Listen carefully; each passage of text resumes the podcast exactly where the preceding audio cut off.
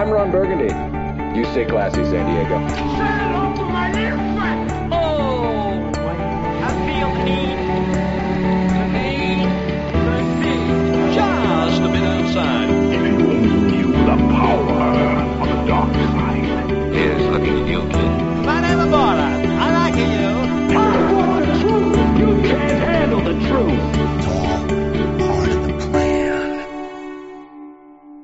Saludos y bienvenidos a Cine Express Podcast. Este es el episodio número 113. Gracias a los que nos están escuchando como de costumbre y a los que nos están escuchando por primera vez. Bienvenidos. Mi nombre es Fico Canjiano de Cine Express para los que no me conocen. Y conmigo esta noche tenemos a Robert García. Saludos Robert, ¿cómo estás? Hey, saludos Fico, eh, estoy bien. Eh, aquí eh, tenemos mucho de qué hablar hoy. Así mismo es, me alegro que estés con nosotros. También nos acompaña eh, el integrante más popular de nosotros, la voz del pueblo, Luis Ángeles. Saludos Luis. Saludos. eh, después me envías esas encuestas de popularidad porque no lo creo, pero, pero vamos arriba. confía Luis, confía. Y Durante el Comic Con me preguntaron más por Luis que por Fico, así que Ah, vamos a dejarlo está, así. eh, ahí está. Muy bien. Eh, y como invitada especial tenemos una de nuestros Patreons, que ya me han invitado a estar hablando de, de los Patreons, pero tenemos a mi hermana, a Katy Canjiano. Saludos, Katy, ¿cómo estás? Hola, ¿todo bien ¿y ustedes? Muy bien, muy bien. Bienvenida. Te, no te pongas tímida, Katy, tranquila. Nos conoces a todos. Tranquila. Este, menciono que Katy es Patreon, eh, igual que mi hermano eh, y varios de nuestros amigos también, Luis, Robert. Eh, básicamente, eh, Patreon funciona como una manera de auspiciar, de, de ayudar a la página de Cine Express y apoyar todo mi contenido relacionado al cine. Eh, un dólar al mes, cinco dólares al mes, hay diferentes niveles, diferentes cosas bien chéveres eh, de beneficios y perks en los diferentes niveles. Puedes visitar patreon.com slash fico canjiano y básicamente ayudas a hacer este podcast, a conseguir micrófonos nuevos, cámara nueva, eh, green screen nuevo para video reseñas, mantener la página viva online, el register.com todas esas cosas que van con la página. Así que se lo agradezco mucho desde que eh, hicimos la, hice la página, pues ha ido muy bien. Así que gracias a Robert, Luis, Katy y un saludo a los patrons como de costumbre que pagan el nivel, eh, este, no me recuerdo qué nivel es, pero Alex Benavides, Rafi Rivera, Sammy Amil, Pro Billboards, Gerald Davidson, Hotel Casablanca. Muchas gracias por su patrocinio y por ser patrons. Así que los que estén interesados, ya saben, patreon.com slash fico canjiano. Y con eso volvemos a Katy. Eh, gracias por estar con nosotros. Eh, creo que anteriormente ya Chelvis había estado con nosotros, mi hermano. Así que faltabas tú. Eh, para que tengan un poco, como hacemos siempre con los invitados especiales, que siempre, siempre queremos que, la gente que esté escuchando tenga un, un poco de, de, de la vibra tuya, de lo que a ti te gusta, un poquito de saber de tus gustos para que pues comencemos a discutir, pues sepan por dónde tú vienes. Así que, Katy, este, ¿qué tipo de películas a ti te gustan creciendo? O sea, hoy día, tu género favorito, tú dirías cuál, cuál, cuál es? Eh, mi género favorito son las comedias. Con Pero- acción. ¿Comedia o física estúpida, tonta o comedia, Comedia que sea extremadamente happy? estúpida. Ah, ok, o sea, que te gusta más, no te, más- no te gusta tanto como que sea, o sea, witty, sarcástico, sino te gusta más tonta, estúpida. Me gustan, pero me he dado cuenta que las que más me gustan son las bien estúpidas. ¿Y qué tipo de películas así tú dirías que serían de tus favoritas de ese estilo de humor? Eh, Step Brothers, Esa es buena. eh, This is 40, Oh, muy bien, muy bien. y por ahí puedo seguir, Forgetting Sarah Marshall.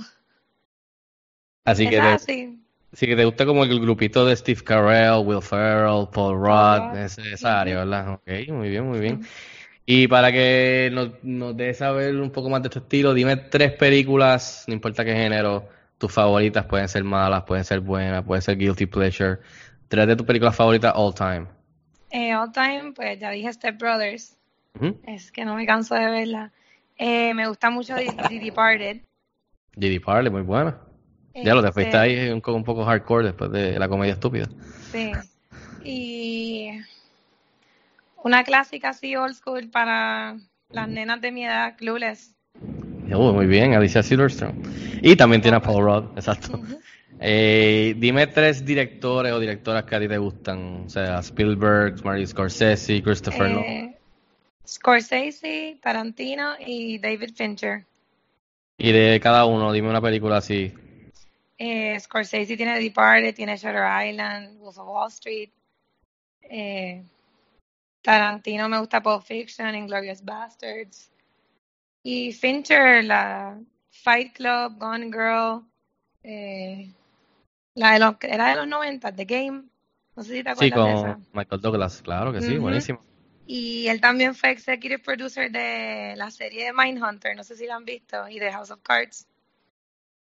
Sí, sí, ¿Es de buenísima. House of Cards? Yo no sabía. Sí, él fue ex- executive producer y creo que fue director de como dos episodios, algo así. Pero creo que viene por ahí viene el Season 2 de Mindhunter, ¿no? ¿O Sí. estoy equivocado? Sí, sí, pero lleva rato ya. Y, y dime dos, tres actores y tres actrices. Tres actores, pues Leonardo DiCaprio, porque me encanta Scorsese, y él sale en casi todas. Eh, Tom Hanks y Christoph Waltz. Christoph Waltz. Ah, fíjate, Sí. no sabía. No me esperaba Pues- eso. Pregunta, pregunta, ¿puedes dar un actor en, en el género de comedia estúpida? Porque Paul todos esos Rudd. están muy serios. Ok, Paul Rudd. good enough. Slap at the basement. ¿Y actrices? ¿Tres actrices? Me encanta Leslie Mann, que ya es del género de comedia. Este. Me gusta Julianne Moore, Buena. que es más old school, y Natalie Portman. Natalie Portman, muy bien. Y de Pero comedia Natalie- también Christina Applegate me tripea. Ah, sí, buenísima. ¿Estás viendo Eh, la serie nueva de ella de sí. Netflix? Sí, ya la terminé. la Dice de que está bien buena. De esto me la Ah. recomienda. A mí me gustó. ¿De qué se trata? Para los que no están, para los que están escuchando y buscando alguna opción en, en Netflix así.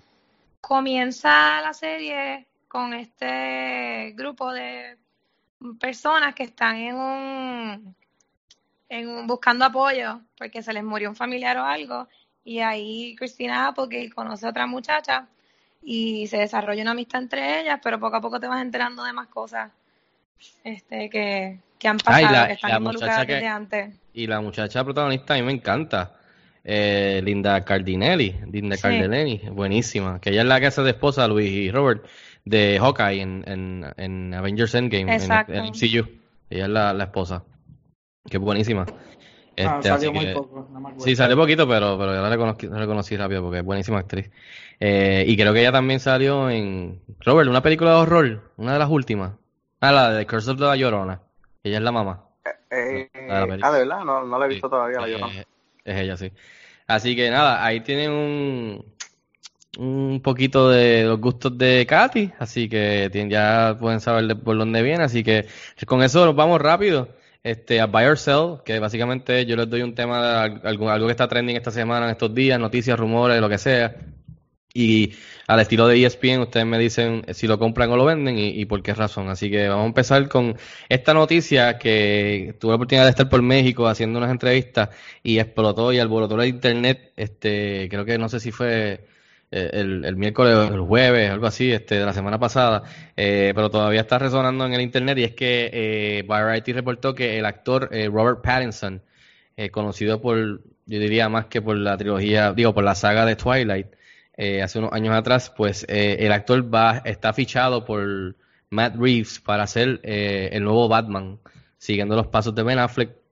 Para los que no saben o no, no saben de esta noticia o de lo que está pasando, eh, además de las películas de Aquaman y Wonder Woman y lo que ha pasado con Justice League, de estas películas y Shazam, eh, aparte, eh, el director Matt Reeves de la trilogía de, de Planet of the Apes, la, la trilogía moderna, buenísima, pues él lleva escribiendo el guion y le dieron, pues le, le dieron las riendas de, de The Batman cuando ya Ben Affleck pues se salió como director, como escritor y últimamente y por último como actor, pues para hacer una, una, una, una trilogía nueva de Batman, un Batman más joven, enfocado más en el lado detective, pues eh, parece que va a ser Robert Pattinson. Todavía no es 100% porque leí después que salieron reportes de que todavía no está cerrado el deal, pero quiero saber ustedes cómo reaccionaron a esta noticia y si lo compran o lo venden.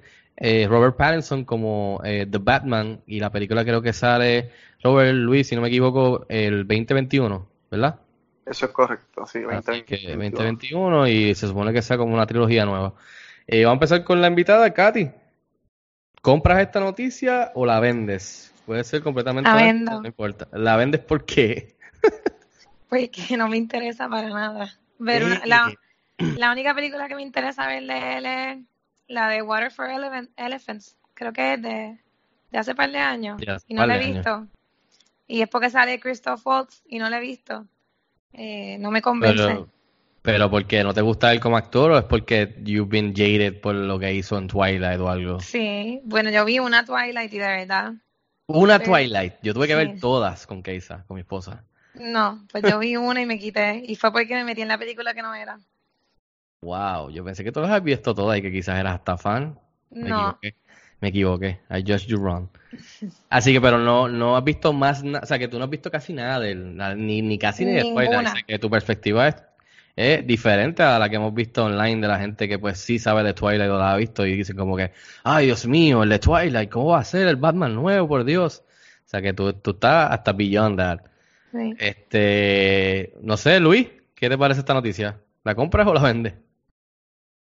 Eh, yo eh, fui más diplomático en el video allí en Comic Con, pero yo la vendo también. Yo la Ah, vendo por ahora. Digo de nuevo, eh, como dije en aquel momento, ¿sabes? Pues no se merece que lo juzguen, hay que darle la oportunidad, me imagino. Eh, sí, hay gente que han hecho la defensa, no, porque Heath Ledger, todo el mundo decía que era un mamado de rom-coms y de momento fue el Joker y, y bla, bla, bla. Eh, pero, mano, es que yo no lo veo. O sea, pero nada, falta No es aceptable, años. eso, eso es aceptable que no lo veas, es entendible. O sea, nadie está, nadie, nadie que- mal aquí, exacto. Hay que, hay que, hay que ver trailers y demás antes de, de hacer el juicio final, pero en general no, no me interesa. Es, es risible y pues se presta para la mofa y pues DC, Yeah. se, DC se expone a esas cosas con gusto. so, vaya ellos. Ah, Te está entrando ese, ese pago por PayPal ahora mismo de Marvel. Qué ching. Eh, qué ching. Eh, Robert, asumo yo que también, que tú estás en la cuenta de, de, de Marvel. También estás en Eh, esta, ¿verdad? Se- seamos honestos, es que porque yo sé lo que tú me dijiste a mí cuando me dijiste por primera vez, así que vamos a ver. Eh, sí, sí, no, la semana pasada yo te la vendía, pero esta semana te la compro. ¿Por qué? Porque hoy me di a la tarea de ver una película de Robert Pattinson que no fuera Twilight. Coño, muy y bien. The Lost City of Sea. Buenísima. Y, mano, ¿sabes? El tipo ha mejorado. O sea, no es tanto es que ha mejorado. Lo que pasa es que, el- eh, seamos sinceros, el libreto de Twilight era una basura. Claro, y tú loco. puedes ser el mejor actor del mundo y si el libreto es una basura y tienes directores que son basura, pues tu actuación va a ser una basura. Así mismo. So, el tipo eh, vio un Robert Pattinson totalmente diferente a lo que habíamos visto en Twilight. Eh, obviamente, pues la noticia se presta para mof y para burla, porque lo primero que tú piensas cuando escuchas Robert Pattinson es Twilight. eh, que Un Batman que brilla. Un mar que brilla. Que brilla. Eh, así que por ahora, ¿sabes? Te la, te la, te la compro. Eh, como dijo Luis, ¿sabes? mucha gente se burló cuando castearon a Heath Ledger como el Joker, mucha gente se burló cuando castearon a, Bat- a Ben Affleck, eh, Daredevil y Jiggly como, como Batman, igual pasó con Michael Keaton en el 89. So, ¿sabes? Hasta que no veamos nada, no podemos juzgar. So, yo le voy a dar la oportunidad. Muy bien, muy bien. Yo, yo lo, yo lo compro. Yo recuerdo, se recuerdan que hace uno- un podcast atrás salió el rumor porque Boss Logic, que es un artista gráfico popular y muy bueno eh, eh, eh, online, este, que se ha dado a conocer online, eh, hizo un póster fan art con él y con la silueta detrás de Batman, como si fuera el nuevo Batman, porque estaban este, haciendo los castings eh, para la película y mira para allá, el tipo en uno de esos posters de, de, de por vacilar la pegó y quién sabe si eso ayudó al estudio a, también a decidir y, ver y palpar cómo se sentía el, el público de ese rumor. So, yo lo dije, a mí no me molesta para nada, es un bold choice, es un, es un inspired casting, eh, yéndose en contra de la corriente. Entiendo a Katy, entiendo a Luis, entiendo a Robert en cuestión de que sí, el estigma de Twilight, que casi no han visto películas de él, pero yo este reconocí que él, de todo ese grupito de Twilight, él era un buen, un, tenía mucho potencial, al igual que Christine, este, ¿cómo es que se llama ella? Stewart, ¿verdad? Se me fue el nombre, Sí. Kristen Stewart, eh, que era bastante sosa y el tipo también pues era un poquito mejor que ella, pero eh, los dos pues la combinación y, y el libreto de Twilight no ayudaron. Y los dos, actually, se han convertido en buenísimos actores después de Twilight, porque se han dado la tarea de hacer películas indie en diferentes géneros bien diferente a lo de Twilight. Y han crecido los dos a la vez, que, que, que, yo he visto películas de ellos después de Twilight y, y, y se han convertido poco a poco en buenísimos actores under the radar, porque han hecho películas indie. Y ahora es que van a explotar. Por ejemplo, si no han visto películas después de Twilight, por favor vean películas como Cosmopolis, The Rover, eh, A Good Time, The Lost City of Sea, como Robert dijo. Eh, viene una por ahí ya mismo que, que van a poder rentar o ver, se llama High Life. Eh, y, o sea, el, Christopher Nolan lo escogió para hacer su próxima película. O sea, y Matt Reeves lo, lo escogió aparentemente para hacer Batman. O sea, que ahora es que el tipo va a explotar en cuestión de comercial. Eh, y si lo están escogiendo estos directores buenísimos, es por alguna razón. O sea, eh, lo mismo que Kristen Stewart. Ha hecho buenísimas películas. Y ahora es que ella por fin hará, creo que ella va a ser, ella está en la Charlie's Angels, en la versión nueva, el reboot, que es como que su primera película grande, así comercial, desde Twilight, yo creo. Así que Bájenle dos, cálmense todos, recuérdense lo que ya dijo Robert de que si Michael Keaton que venía de la comedia, que si Heath Ledger que cómo va a ser que el tipo de Brokeback Mountain eh, eh, gay iba a ser esta película, iba a ser el Joker icónico, eh, Ben Affleck que venía de Jiggly, de, de, de Hunting que cómo era posible, Gal Gadot que era flaca, que era un palillo, que cómo iba a ser de Wonder Woman, que era icónica. Y mira, si no, si, si no le dan el break, Eso yo nunca lo escuché, perdón. yo sí lo escuché y que era malísima actriz viniendo de Fast and the Furious, que en verdad no Bueno, hacía nada. e- e- era desconocida, pero pues eso la hace económica, I guess. Sí, pero, pero lo que estoy diciendo es que siempre le cae encima hasta que entonces ven un póster o ven un trailer o ven la película y entonces dicen, ok, ok, mala mía. Este, así que cógalo con calma. Todavía no es ni seguro 100%. A mí me gusta el Choice. Mucha gente dice, pero es que no lo veo porque es bajito, porque está fla- es flaco. Todos esos, todas esas personas, hasta Christian Bell, que, que venía, creo, ¿de qué película que venía Robert? De que estaba flaco a hacer, a hacer Ah, la de Machines. Machines. Venía más flaco todavía que todo el mundo de, de esa película a hacer Batman Begins y mira, nos hizo, nos dio un, un buen Batman y un Bruce Wayne. O sea que, que, que con calma, Pero, así no que tiene- pero Christian Bale no tiene cara de mamau. ya la pegará Luis, ahí te fuiste Y persona. no hizo tres películas bien porquerías. ¡Boom! Ah, Gracias, Katy. Ustedes están ganging up a mí. Yo lo voy a comprar, así que whatever. Seguimos. Mira, hoy salió, hoy estrenó actually en el Festival de Cannes eh, la película que, la nueva película de Quentin Tarantino, Once Upon a Time in Hollywood, su novena película en Cannes, eh, creo que lo recibieron con un standing ovation de seis minutos, Leonardo DiCaprio, Brad Pitt, Margot Robbie, o sea, un evento allá en el festival. Estrenó, arrancó allí, debutó, a la gente ha encantado por lo que yo he visto en, la, en, la- en las reacciones en, en- las redes sociales. Eh, hoy salió un nuevo trailer de la mano con, con ese estreno. Así que lo vieron, les gustó, están más interesados ahora que, que en el teaser que salió hace un- unos meses atrás. Están interesados en verlos, Katy. Tú dijiste que Quentin Tarantino a ti te gustaba. Estás interesada en verla y, tú crees que va a estar buena la película por lo que has visto.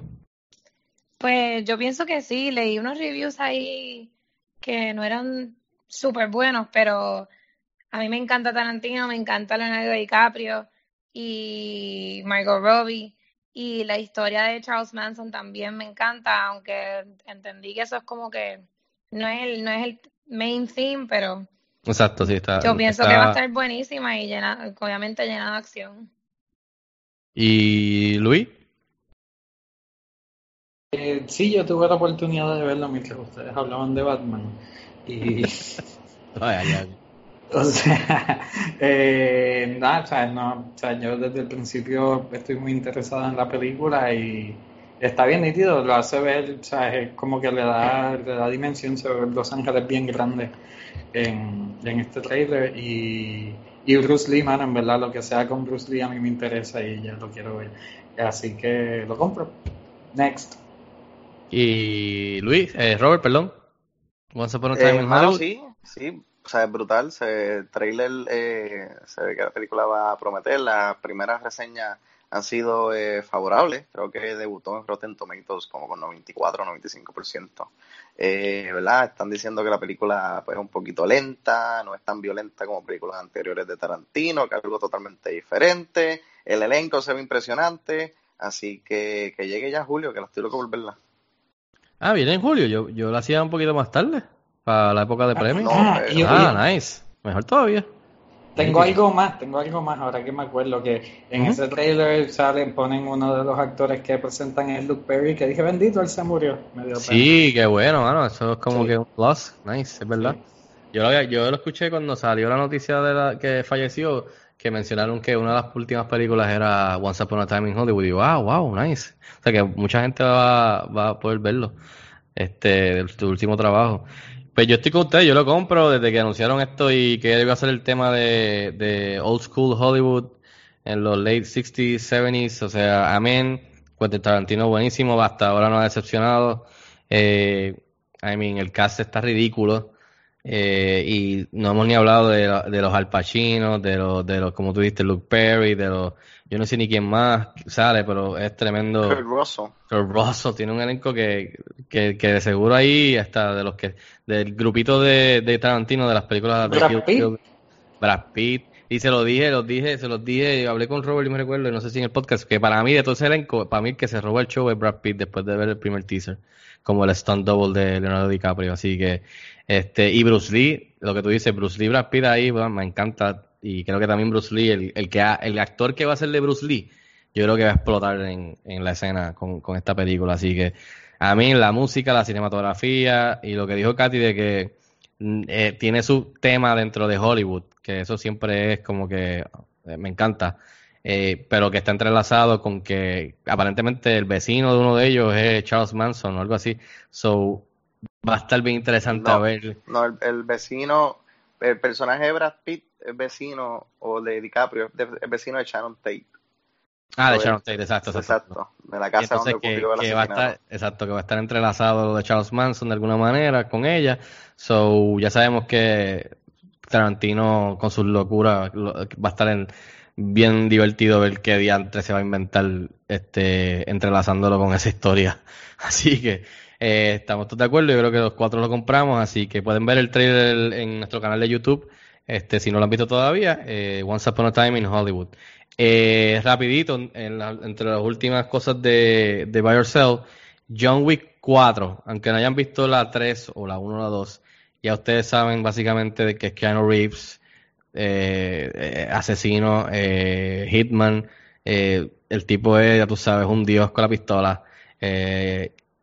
Les interesa una John Wick 4, eh, dicen que está confirmada a estrenar el 21 de mayo del 2021. Yo he tenido la oportunidad de ver las tres películas y me ha encantado y why not? I mean, Keanu Reeves está haciendo tremendo trabajo, le está metiendo bien duro a esto. El guion son bien buenos, son bien pulidos, son witty, son rápidos. La coreografía de todas estas películas de secuencias de acción están ridículas. Eh, así que son muy entretenidas, tienen el humor necesario que necesita eh, para ir con esta acción brutal. Así que I buy it, lo compro porque están haciendo dinero y están siendo bien recibidas por la crítica. De la 1 a la 2, las 3, así que la 4, bring it. Yo no me molesta, mientras sean decentes para arriba, comparada con toda la basura que estrena en cines durante el año, usualmente, creo que tener una John Wick decente para arriba no es ningún problema para mí. Así que, Katy, ¿tú has visto alguna John Wick? ¿Has visto la última? ¿Te interesa una, cua- una cuarta? ¿Te hace sentido? ¿Lo compras? ¿Lo vendes? Eh, no he visto ninguna, pero lo compro porque, porque me han hablado súper bien de las primeras dos, por lo menos.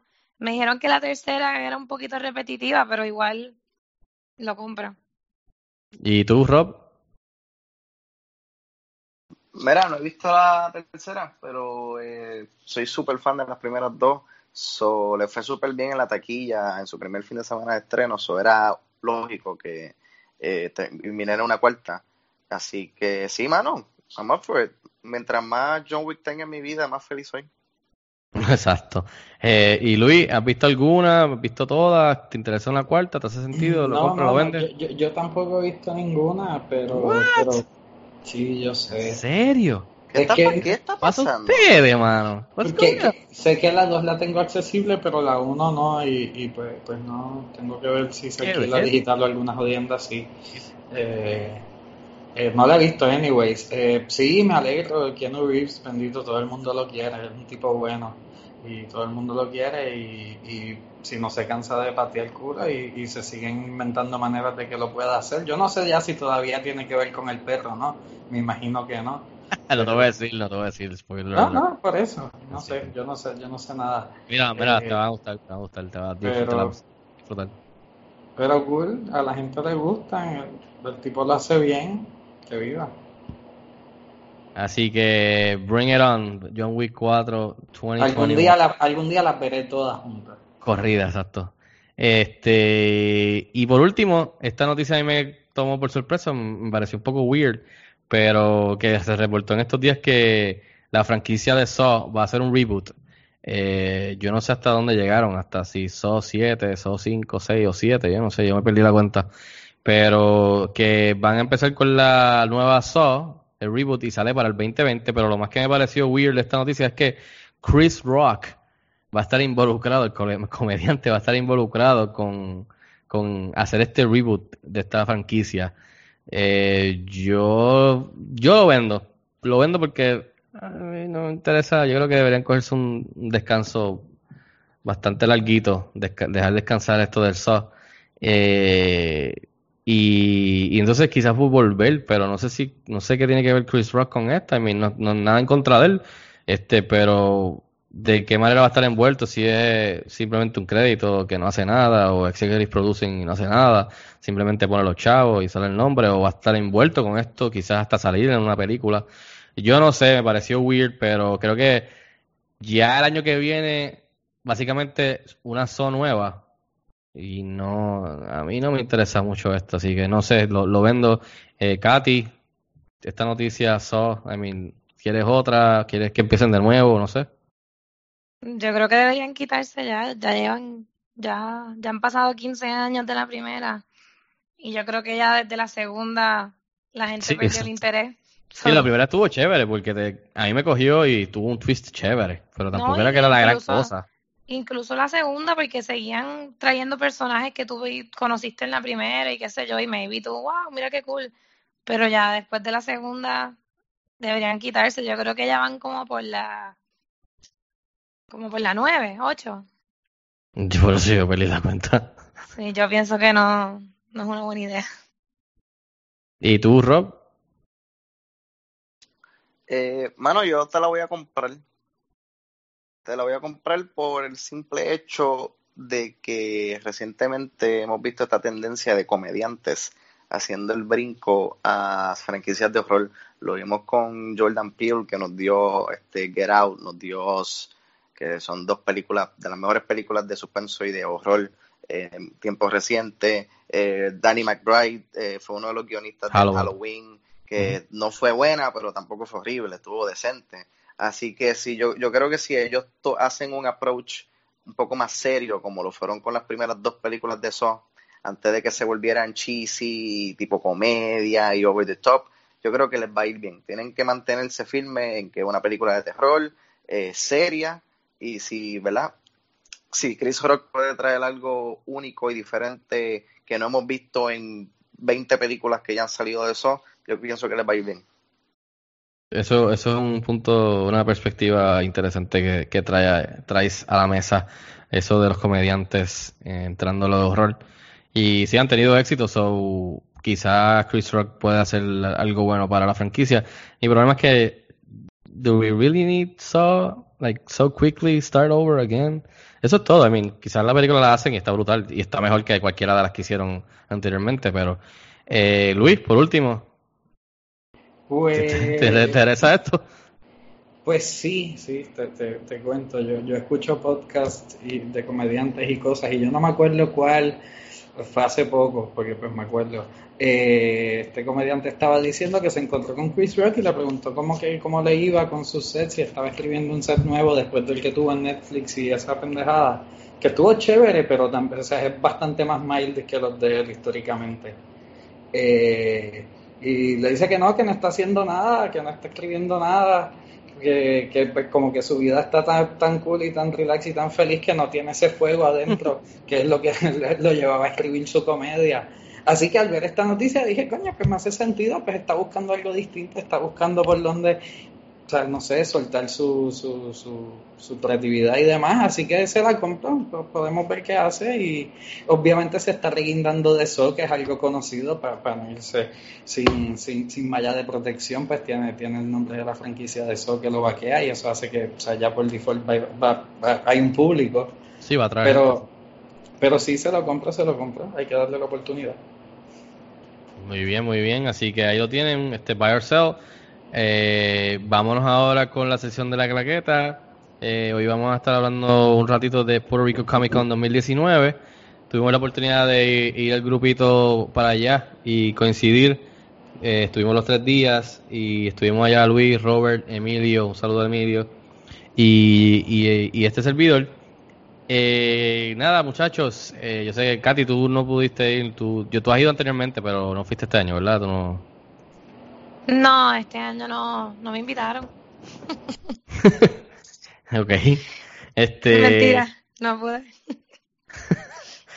eh, muchachos, háblenme de su experiencia rapidito de este año, qué les pareció en comparación a otros años, qué fue lo más que les gustó, qué fue lo que quizás no les gustó tanto, eh, si creen que hay algo que deben de mejorar, alguna sugerencia, eh, o sea, su feel overall cada uno, este, en cuestión del Puerto, Puerto Rico Comic Con, que es su decimoséptima edición, llevan ya, wow, llevan casi ya 20 años, eh, ya mismito, así que ya yo llevo, llevan tiempo en esto, fue en el Centro de de Puerto Rico, como han sido los últimos años. ¿Qué les pareció esto? Vamos a empezar con Luis. Luis, ¿qué te pareció eh, Puerto, Rico, Puerto Rico Comic Con 2019? Aquí contesto todas las preguntas o simplemente digo Sí, puede, puede darles un feel dentro de todas esas, sí, tanto dentro de todas esas preguntitas. ¿Cuál, cuál fue la experiencia que fue diferente a otros años? Bla, bla, bla. Pues, pues, pues, eh, yo fui el sábado, estuve, wow, en verdad estuve como cinco horas o más. Sí, Pues, ya. no, y caminamos en cantidad. Eh, pero pues fue lo bueno, contrario a años anteriores no estaba trabajando, así que tenía libertad de movimiento y de ver con calma todo el piso, lo cual hice, ¿sabes? línea por línea. Eh, pues me imagino que, no, no sé, sea, se sentía, estaba bien lleno, pero creo que no estaba tan lleno como en otros años. Eh, te digo, estaba bien organizado, estaba más organizado que en otros años los pasillos y demás, el Artist en específico estaba bien cómodo. Eh, había una sección, una área de comida de tacos, que es de ellos tanto como de- del centro de convenciones, que estaban muy buenos. Eh, ¿Qué más me gustó? Eh, Buena experiencia que nunca había tenido. Tuve la oportunidad de subir al, al concurso de cosplay, Nice. a la competencia de cosplay, y, y wow, man, en verdad eso es bien impactante. Eso es el salón de las conferencias lleno, gente de pies, de verdad. A mí no me iban a dejar entrar si no llegase por el pase de prensa, porque eso estaba repleto. Me decían, no cabe nadie más, no cabe nadie más. Y, y, y wow, en verdad, o sea, la gente súper pompeada. eh, eso Sí, eso fue- siempre está brutal, está ahí lleno. Estuvo bien nítido la pompeadera de la gente y pues por supuesto los disfraces, o sea, ¿qué, qué más puedo decir? Eh, que no me gustó eh, que eliminaron el Short Film Fest, yo creo que eso era algo que, que, le daba, o sea, un montón de gente participaba y estoy seguro que, que jóvenes con aspiraciones look forward to it, pero pues eso no lo hubo ya. Eh, Pero cabe mencionar que no estamos seguros, no, no, no sabemos si fue que lo, lo sacaron o lo eliminaron, o quizás hasta los mismos del Film Fest decidieron no ir. ¿Me entiendes? Que eso está, no, no estamos seguros. so. ser, Simplemente, es simplemente que, que no te gustó No que lo no hubo, Exacto, no lo hubo, exacto. No, no, no, es tirar a nadie en específico. No me gustó que no lo hubo. Porque Exacto. este año sí tenía oportunidad de ir a ver corto. Exacto. Eh, ¿Qué más? ¿Qué más? Eh, ah, los cosplays chéveres como siempre, las fotos, el vacilón. Eh, ah, algo más que no me gustó. Ves, esto es casi tiradera, pero había, había uno de los auspiciadores que tenía allí como una atracción de X-Men que me decían que la espera era como de hora y media, man. Y dije, pero es que yo no Wow. aquí para irme hora y media en fila para una foto, una cuestión. Esto no es Disney. Eh, pero pues nada, eso, eso, eso, eso es la actividad y hubo gente que la hizo porque definitivamente había fila. Pues, pues Wow, una hora y media. eso fue lo que me dijeron. Damn, es un ride de Disney, exacto. Ajá, yo no me acuerdo ahora y media. Yo creo que era lo que lo que había dentro, me dijo Rob, por lo que yo entendí, era una foto que te tomaban 3D, como que Sí, alrededor como que tuyo, como, algo, sí, sí, como, los de como los de Red Carpet que hacen a los vestidos así en a Hollywood. 360. sí. Exacto, sí. Que está gufiado, I mean, pero Y que te tarima bien enviaban, te lo grande. enviaban por WhatsApp. Nice, nice. Mira, algo que me, me, me contaron a mí, eh, mi- una compañera mía de trabajo va todos los años con el esposo y los hijos. Y de verdad no sé quién era la persona este, famosa, pero ella me comentó que le pareció súper cool que no estaban tan como que estrictos con que si tú querías ir y conocer a una de las personas, qué sé yo, los, los- los invitados, los que autógrafos. tenía, exacto, no, que, porque ella, ella dice que su hijo fue y se puso a hablar con este muchacho, en verdad no tengo idea quién era, y pudo hablar con él, hacerle preguntas y todo, no tuvo que pagar para un autógrafo para poder hablarle. Y no sé si ese fue el caso con todo el mundo, pero ella me comentó que eso estuvo súper cool, que otros años no era así.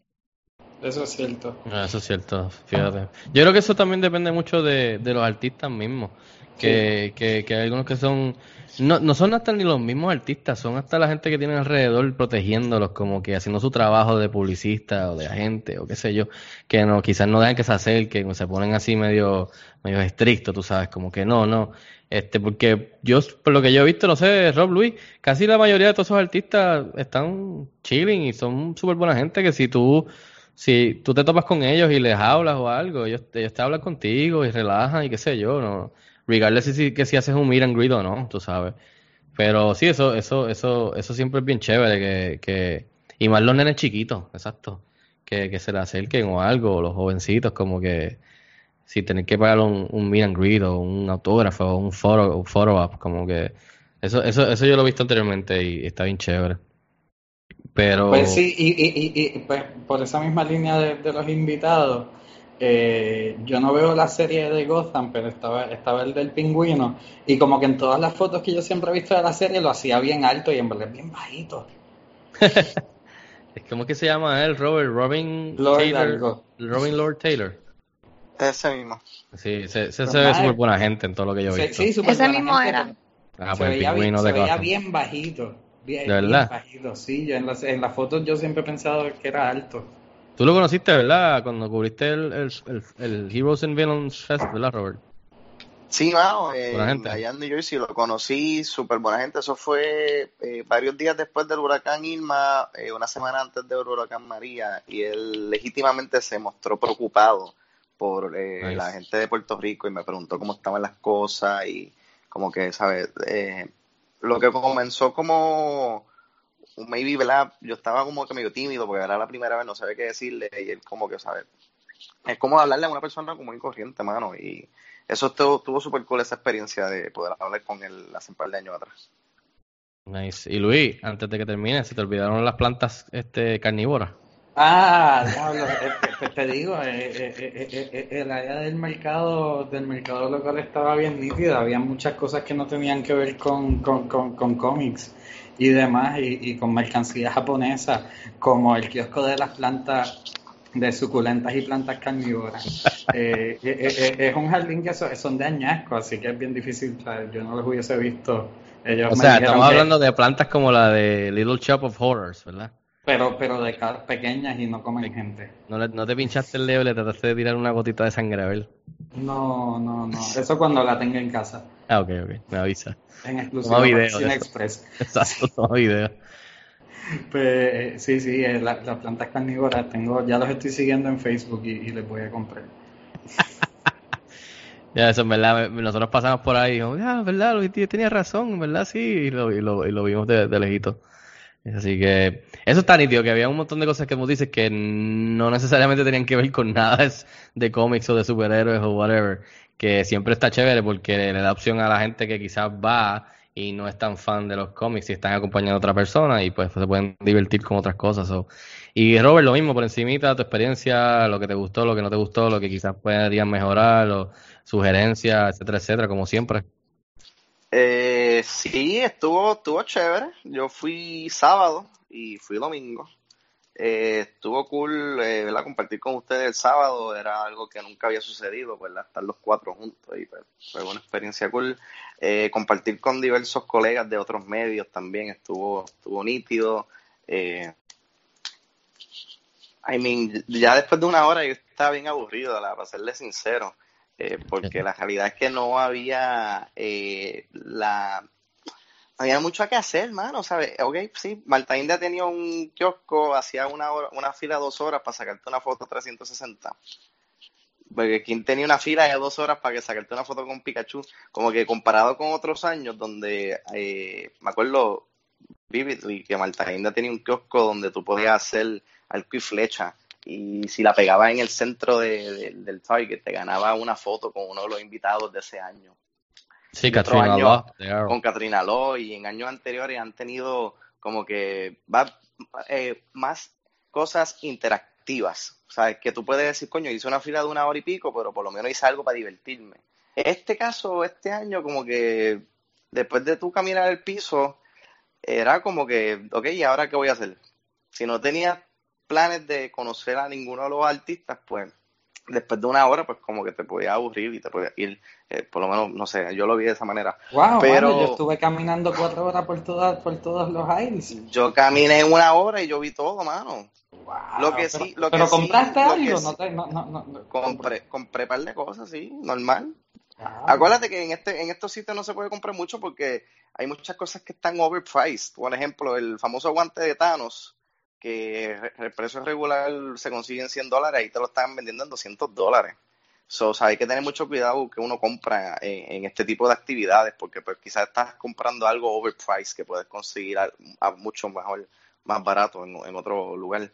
Eh, pero sí, eh, como me dijiste, dijo Luis, el, el, el piso estaba mejor organizado, eh, se podía caminar eh, sin tener que estar eh, tropezándote con la gente o tener que estar este hombro con hombro, como ha pasado en años anteriores, que eh, es un problema drástico el poder caminar entre los pasillos. O este año eh, se dieron la tarea de arreglarlo. Y otra cosa, eh, eh, la entrada y salida del centro de convenciones en, en, en, en carro también lo mejoraron, mano, porque yo recuerdo hace un par de años atrás yo estuve en un tapón de casi una hora y media para poder entrar al parking.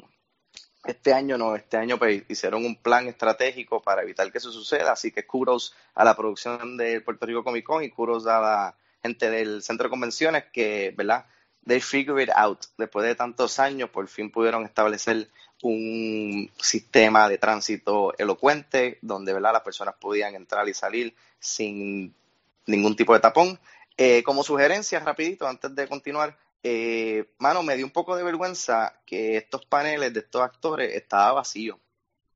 Eh, el panel de Sassy, ¿cuál es el apellido de ella? Fico? Se me olvida, la Domino en Deadpool. Eh, Sassy Beats. Sassy Beats. Eh, panel de ella que, si venimos a hablar, la carta de invitado este año comparado con años anteriores está un poco floja. Ella una, era uno como que de los actores más conocidos, invitados más populares de este año. Eh, pues el ballroom para su Q&A, su panel estaba halfway lleno. De todos los paneles que vi fue el que más lleno estaba, pero el que en realidad me dio mucha vergüenza fue el del actor de, de Gotham, eh, Robin Lloyd Taylor, que, mano, habían como 25 o 30 gatos en el panel. Y, ¿sabes? Estamos hablando que uno de tus actores eh, invitados principales este año. Y a mí, en la, personalmente, me dio mucha vergüenza. Y me puse a pensar, lo estoy hablando con Fico, lo estoy hablando con otros, otros colegas. ¿Por qué sucede esto? ¿Por qué los paneles de estos eh, invitados grandes está vacío?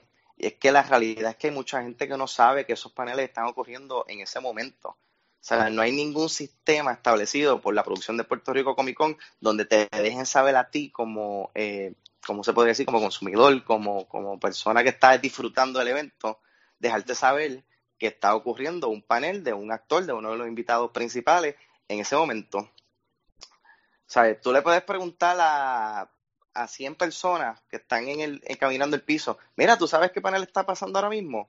Y yo creo que más de la mitad te van a, no tienen ni idea de lo que está pasando arriba en los ballrooms. So, mi sugerencia sería que, ¿verdad? Para próximos eventos, eh, busquen una manera de poder mantener informado al público de los e- diferentes eventos y actividades que están ocurriendo durante el día en los diferentes salones de conferencia y en el ballroom. Eh, no tienes que crear una plataforma donde tú envíes un mensaje de texto. Con tú simplemente crear un evento en Facebook que, diga, mira, eh, tal día, tal hora, el panel de tal actor. 15 minutos antes te va a llegar una notificación a tu celular y no solamente te vas a enterar tú, ¿sabes? La voz se va a regar porque a la, a la, a la que le llegue esa notificación a una persona va a empezar a regar la voz como que mira, fulano, en 15 minutos empieza tal panel, vamos para allá. Y yo pienso que si ellos hacen esto, esos paneles se van a llenar más y la impresión que se va a llevar ese artista va a ser mayor, porque va a decir, caramba, mira, mira toda la gente que vino a hablar conmigo, vino a conocerme, vino a, compartir conmigo. So, yo pienso que eso es una área de enfoque que Puerto Rico Comic Con debería eh, trabajar para mejorar en futuros eh, eventos. Pero overall, mano, eh, la pasamos bien, estuvo cool, conocimos mucha gente, muchos cosplays, el cosplay de Thanos súper impresionante, así que, mano, no, yo creo que no puedo decir más nada. Muy bien, muy bien. Este, buenos puntos. Eh, estoy de acuerdo en algunos y en algunos no. Eh, yo llevo años yendo en yendo a esto. Hemos tenido hasta hemos tenido booths allí nosotros sin Express algunos años. Eh, este año pues no tuvimos, cogimos un brequecito.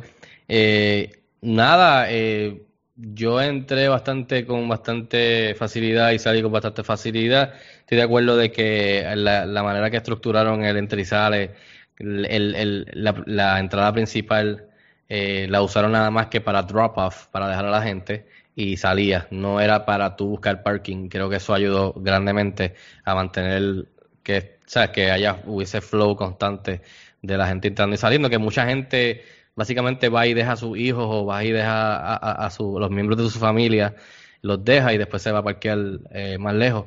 So, eso estuvo chévere de que, de que eh, fue, fue algo positivo. Eh, los cosplayers, como siempre, se, se guiaron súper, siempre bien nítido parar y pedirle tomarse una foto con ellos. Thanos, vi a varias Captain Marvels, vi, o sea, de todo. Yo creo, yo creo que hasta vi a, a- de lejito o vi en una foto a, a- Unbreakable y a, y Glass de, de la serie de Night Shyamalan.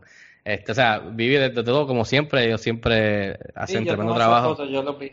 Sí, lo descifré yo, dije, espérate, ¿quiénes son estos? Dije, pues eso tiene que ser como Unbreakable, y después Violeta puede ser Glass, nice. Este, so, I mean, un montón de cosplayers súper brutales.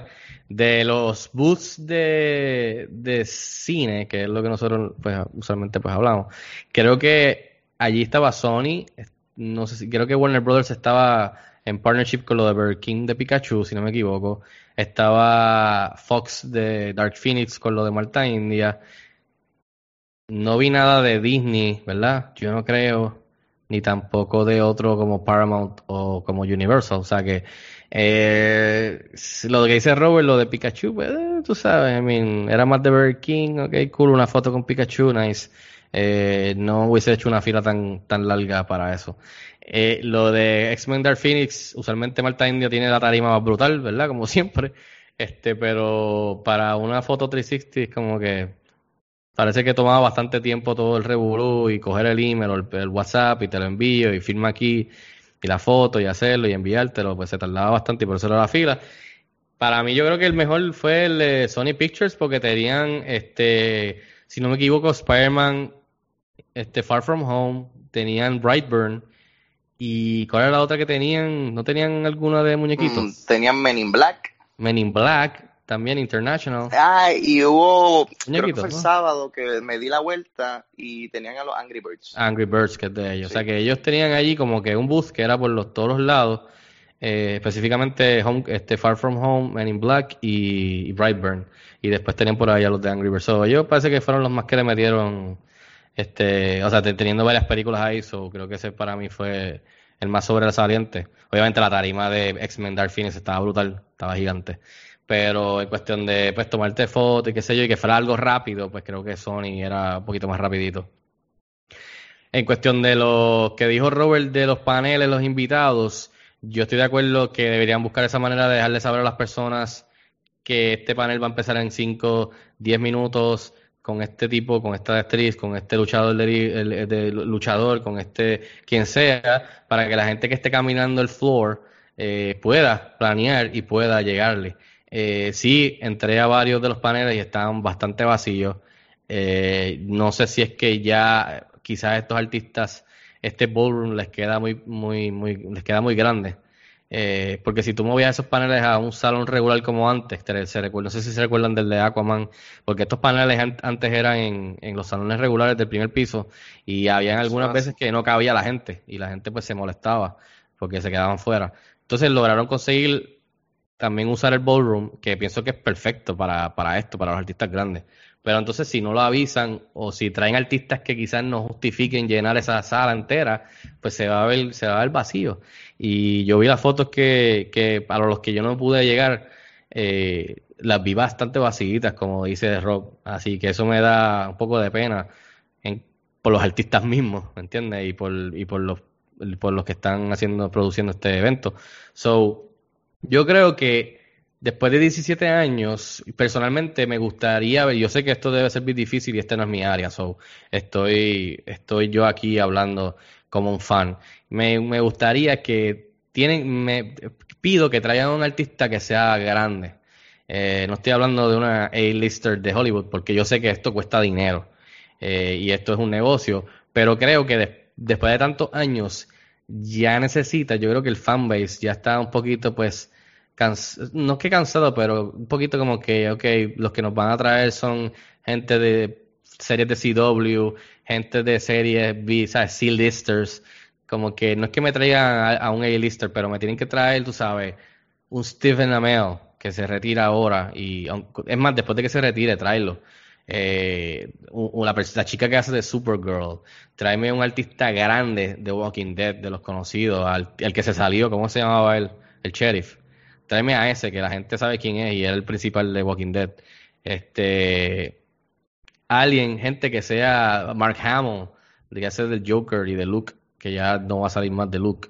Eh, gente así, tú sabes, que, que, que, que, que, que no, que no sean C o D-listers, que sean más entre B y C, este, para que la gente diga, wow, viene Mark Hamill, wow, viene la chica de Supergirl, mira, viene Stephen Amell de Arrow, eh, vamos para allá, vamos. Entonces, creo que se llenaría más en cuestión del aspecto de los invitados especiales. Este, anyways, kudos, porque siempre yo sé que ellos tratan de traer gente de, de cine, y eso soy yo hablando de cine y televisión. Traen gente de cine, televisión, de cómics, tienen este, gente que son ilustradores, que son eh, eh, eh, que escriben o que, o que dibujan, gente que trajeron este año luchador eh, de wrestling, tienen a gente que son cosplayers profesionales y famosos, populares eh, fuera de Puerto Rico. O sea, que siempre por lo menos tratan de ser bastante diversos en ese aspecto.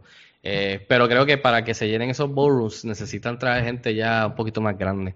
Y yo sé que eso les va a doler el wallet, pero yo creo que si hacen eso, eh, les va, les va a dar, les va a dar una inyección de interés por el evento por los próximos 5 o 7 años eh, en el futuro, en ese aspecto.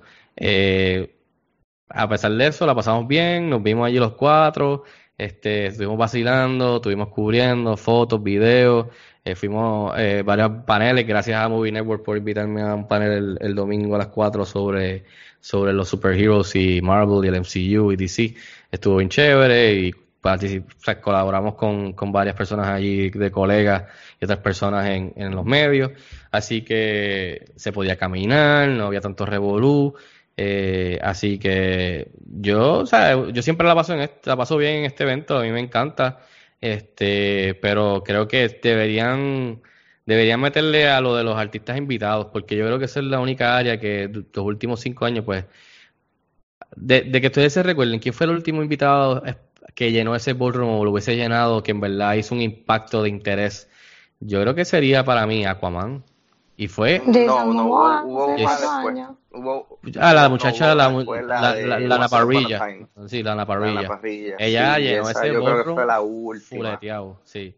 Sí, Este, y tú te asomabas para la sección de autógrafos y la foto y eso estaba rotado de gente de Sí, todas y las este año yo no estuve mucho tiempo para el área de los autógrafos, pero eh, las fotos que me enviaban o me, me decían est- estaba bastante vacío. En una yo me asomé a ver a Sassy y ella estaba mirando el teléfono. No tenía nadie en la Sí, fila para el es que, es autógrafo. que van a tener que hacer algo con eso, bajar los costos. Y, y yo sé que eh, ese no es mi área, pero yo sé que bajando los costos, pues entonces no pueden traerla. O sea, que eso tiene, eso, eso, eso yo sé que debe ser bien difícil, pero creo que los invitados especiales, los costos de meet and greet o de photo ops o de autógrafo, si está vacío y casi nadie lo va a hacer, o sea, es por algo, la persona no es tan conocida. Tú sabes, tienen que hacer algo con eso y con los paneles, anunciarlo, crear anticipación, hacer lo que tú dijiste quizás por Facebook, que te avisa con los notifications de que mira, esto va a pasar, te queda una hora, mira, esto en 15 minutos, eh, esto en 10 minutos, esto es en tal sitio, vete.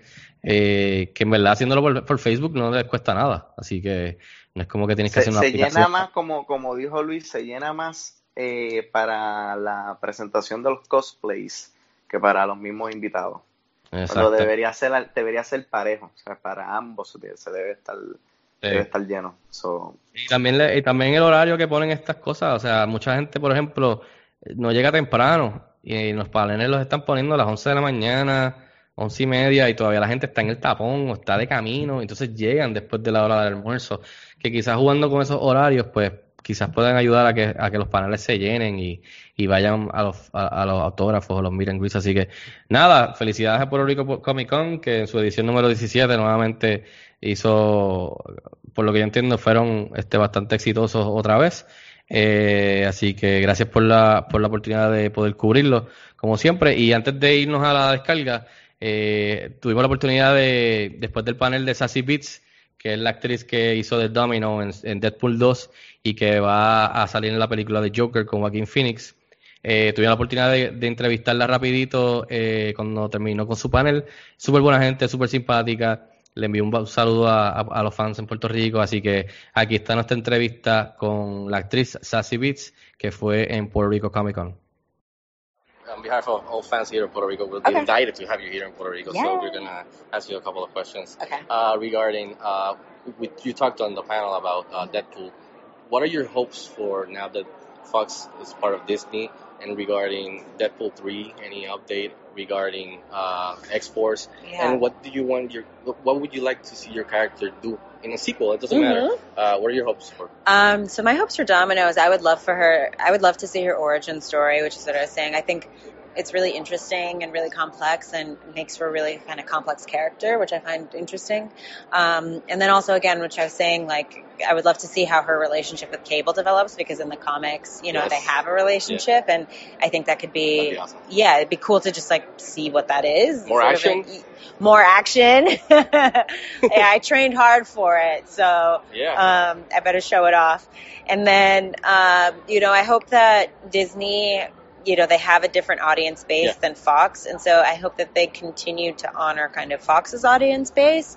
Um, I know there's not a lot of details, details but I, the thing is, is like I don't really know. So yeah. Your personality, you're you're like mo- most of the fans, like what the fans want is like what you want. So that's Oh, why I'm that's asking. good. Yeah. we- I mean, no, really though, because you know that there's a reason why Dead, Deadpool does well because it speaks to um, like an audience that in, enjoys kind of like the playfulness of life and not shying away from kind of like harder jokes and harder stuff and um, you know and like adult content, right? And I think that is um, you know important in this like in this universe, in this sort of superhero universe, uh, like yes, you have it for the children, but then also should be something fun for the adults as well. Yeah. And I and I I like that about Deadpool. Um, so you know, I I don't get really the chance. know. We want to see more Domino. So. yeah, that- yeah, I'd that- love to do that too. Uh, Yeah. jump into another uh, Mhm. superhero film, Joker. You talked about in the panel. Without going into details of your Yeah. character, you play. Uh, is it Sophie Dumont? Sophie Dumont, yeah. Okay, so we're excited to see you in Ah, that one. you. You're uh, acting beside one of our own, uh, Mhm, Joaquin Phoenix. Can you mhm. talk talk to me about the difference in, ex- in experience of working with a Ryan Reynolds on set Yeah. as to Joaquin Phoenix, which is a more serious. I know probably he's funny too and Uh-huh, offset, but yeah. in in, in the film as uh, as is, is a little bit more serious. so- Yeah, well, I mean, just I mean, the whole vibe of the set is very different, Yeah. right? Because Deadpool is about like the Yeah. comedy and landing the joke and and um, sort of the really physicality of Yeah. it, whereas uh, Joker is more emotional and Yeah. is a kind of a darker is a darker tone, and so um, I mean. It's not the same type of like goofing off that Yeah. happens right on like um, on um, on the Deadpool set in a way. Even though that also was like it's a lot of work too. That's a lot of work, but um, you know, Joaquin is just he's really he's a really honest person and I think a really genuine person. And um, it's really nice as an actor to be working with somebody like that and, um, you know, to really be able to kind of exchange emotionally and kind of trust and lean in. For me, I mean, I really respect him as an actor. And so to just be able to watch him do his work I mean, was really informative for me. And like, Learning on- experience too. Yeah. really like you know i'm like oh this is how he approaches something or he's not afraid to ask for uh, to try something again or to take this risk. And like that's for me i something i need to work on is like trying to take more risks um because i don't want to like waste time or something like that on set. And you know it's great to see somebody really take that initiative and, and really thrive in their work so. awesome. We, we were really excited to see you in that one. I mean, when I Thank saw the trailer, it like jumped to my most Mm. anticipated films of 2019. So congratulations on, Thank you. all your work and on that film. And before going, can you say hi to the camera to all your fans in Puerto Rico? uh, hola mis amigos en puerto rico te amo Thank you. Thank you. Nice. Appreciate it. Así que muchas gracias a Puerto Rico Comic Con por darnos el espacio de entrevistar a la, a la actriz Sassy Beats, súper simpática como me dije, así que estamos locos por verla en una futura Deadpool 3 o X-Force o, o- o la misma Joker que viene creo, si no me equivoco, en octubre de este año. Así que con eso nos vamos a la descarga, que aquí vamos a hablar un ratito antes de, de finalizar este episodio número 113 de el series finale de Game of Thrones.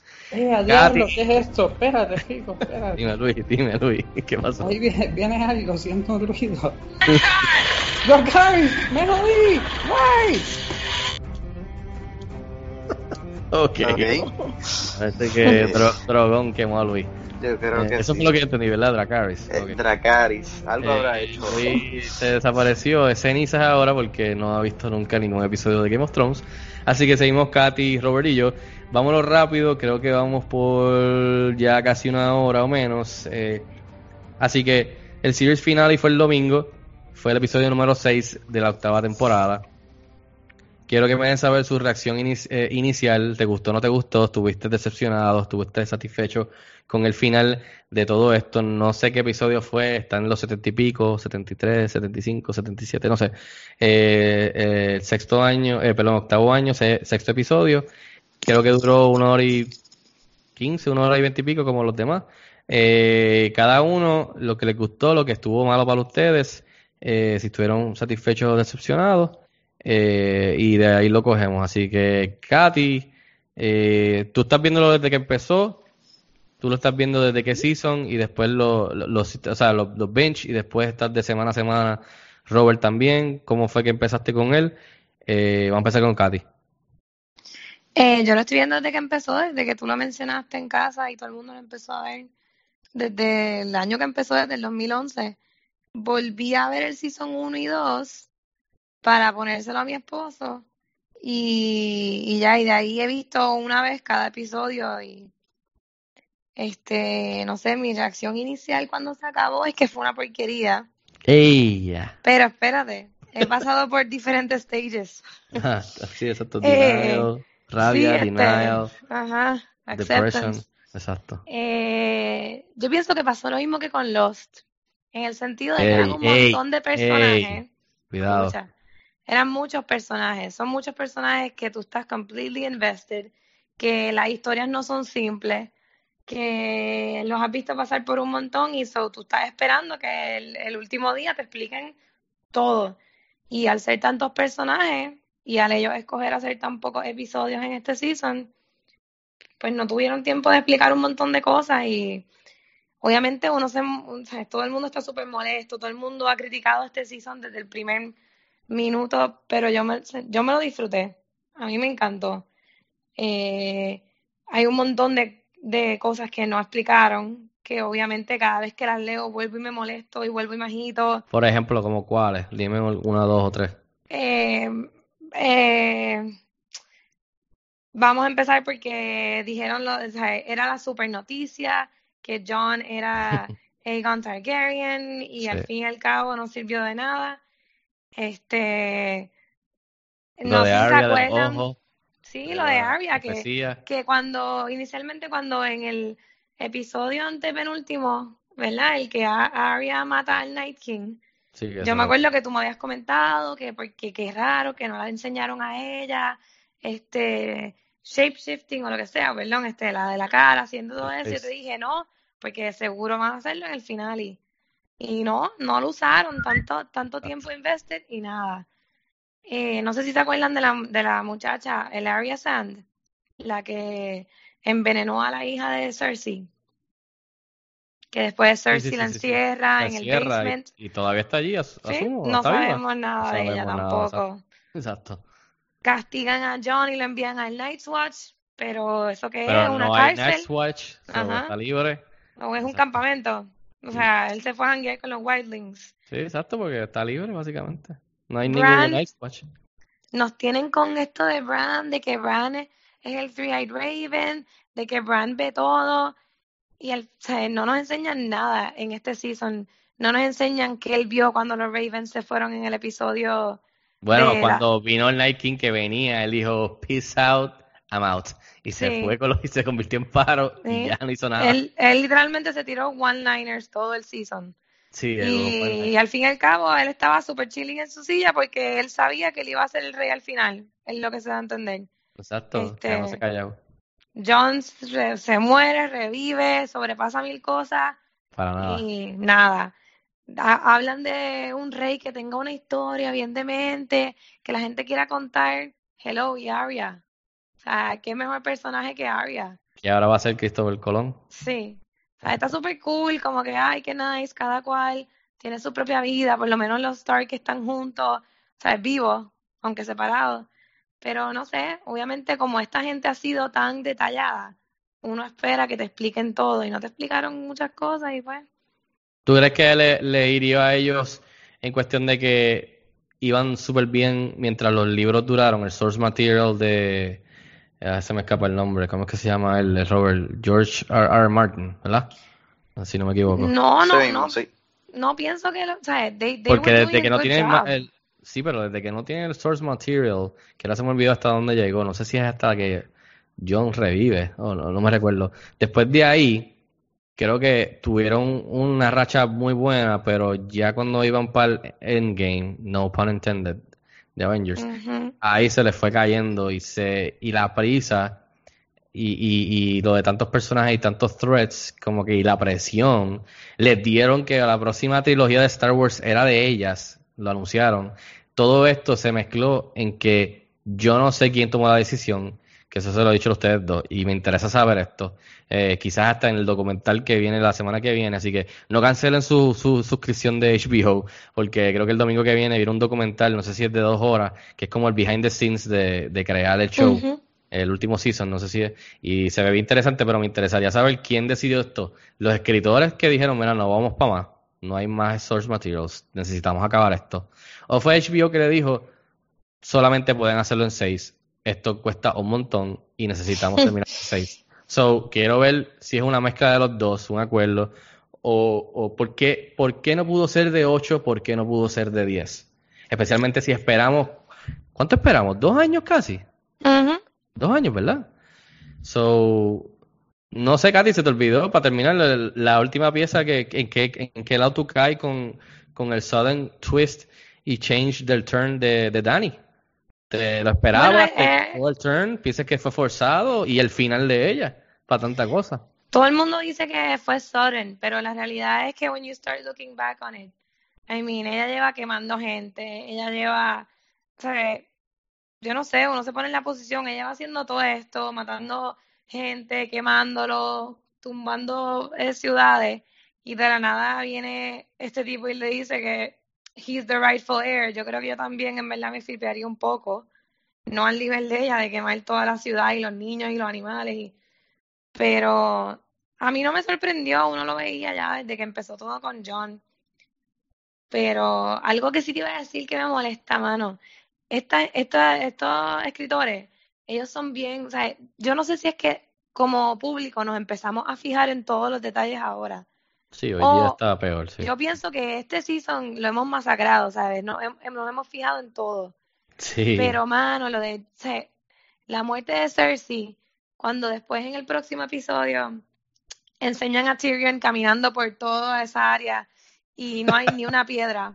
Hasta, hasta, la, que- hasta, hasta la, la cabeza del dragón está intacta. Que si Sí. se hubiese movido un poco para la derecha, hubiese sobrevivido, básicamente. Que si querían hacer eso con el Arya Sand o con, con quien sea, con cualquier otro personaje, fine. Pero con Cersei y con Jamie, debió ser algo, macho, él debió haber encontrado a Cersei viva y Tyrion matarla o algo así, yo no sé. Que, algo, algo más debieron, debían hacer porque Sí, que Isa, por ejemplo, que Isa, mi esposa, para que tengan un punto de vista, yo estuve como que, eh, that was a little bit disappointing. I mean, okay, it's, it's over, qué bueno, porque en verdad ya yo quería que se acabara esto. Ya estaba, ya no puedo más con la gente online y la, y la gente quejándose. Eh, pero que usualmente nosotros terminamos de ver, mi esposa, terminamos de ver el show, nos miramos y hablamos como 5 o 10 minutos de lo que pensamos y lo que queremos y las teorías. Que Isa me miró, me miró mal, se levantó, se despidió y se fue a dormir. Y yo no. quedé, oh shit. Así que esa está bien molesta y bien encojonada con lo que hicieron. Y primero que nada, diste en el clavo con lo de Cersei Jamie. Ella está súper molesta. Así que para que tengan un- una perspectiva diferente a lo, a lo que nosotros estamos hablando. Este, I mean, estoy de acuerdo con muchas de las cosas que dijiste. Robert, que ha estado un, po- un ratito callado, ¿qué te pareció esto? ¿Estás como Katy? Eh, de tu punto de vista, tu reacción inicial, eh, ¿qué te gustó, qué no? Decepcionante, que tú, o sea, dame tus dos centavos sobre el series finale de Game of Thrones. Estaba, estaba callado porque estaba de buen humor hasta que traíste el tema. Traíste el tema y pues me dio coraje. Eh, estoy súper, súper desilusionado. Eh, ¿dónde empiezo, mano? Eh, vamos a empezar con este, este simple dato que te lo mencioné. Y es que si nos dejamos llevar por si son pasados, ellos se han caracterizado por ser una serie que les gusta tomarse riesgo. Les gusta llevarnos por un camino y al último segundo, sin tú verlo venir, te van a lle- te llevan por otro camino. Este season no me sentí que en ningún momento ellos se tomaron ningún riesgo. O sea, todo, they always, they played it safe. Eh, no hubo ningún plot twist. El único plot twist podríamos decir que fue el de Niris eh, convertirse en, mala, pero como dijo Katy, algo que si tú llevas prestando atención desde el primer season, es algo que es been foreshadowing desde que pre- desde el primer season. Como dijiste, ya lleva quemando y crucificando gente desde que empezó la serie. So, toda la gente que está quejándose en las redes de que no hubo ningún tipo de desarrollo y que fue de la nada, pues sinceramente pues, deberían volver a, a revisitar los episodios pasados y las temporadas pasadas porque todo está ahí. Eh, este season sufrió de ser muy corto. Pienso que debió haberse beneficiado de por lo menos dos capítulos más. Eh, Ustedes me podrían contestar una pregunta. Eh, ¿Qué hizo Cersei en esta temporada, aparte de asomarse por la ventana, morir de una manera pendeja y beber vino? ¿Qué más hizo ella? Ella fue la más varas de todos, brother. Ella se ganó no sé cuánto, un millón o no sé cuánto le pagaron por básicamente pararse en el, en el balcón y tomar vino. Ellos, La ellos pregunta debieron- es, ¿le habrán pagado el un millón doscientos por el episodio que salía muerta? no me sorprendería. Sí, me imagino que sí. Tenía que por algo por estar tirada ahí con las piedras. ¿Sabes? Yo, yo Que, pienso by the que- way, esa escena para mí fue una de las únicas que me conmovió de alguna manera. Y es porque Peter Dinklage es tremendo actor, el mejor de esta serie. Y el tipo le ha metido duro desde el principio y se merece todos los premios que, el mejor que de la se ha ganado. el mejor de la season. Se- ¿sabes? se va a mejorar. De, de- de- de toda la- esta season, él Tres- ha sido el highlight de todo el season. Estos seis mí. episodios que se supone que nos hayan sacudido emocionalmente, a mí no me lo hicieron. Solamente tres escenas. Dos de ellas tienen a Peter Dinklage. Fue cuando Peter Dinklage se despidió de Jamie Lannister, que lo ayudó a escapar, que se despidió como si nunca se pudieran a ver de nuevo. Eso sí me conmovió. La segunda fue nuevamente ver a Peter Dinklage llorar ahora cuando entró y ver a los dos hermanos muertos.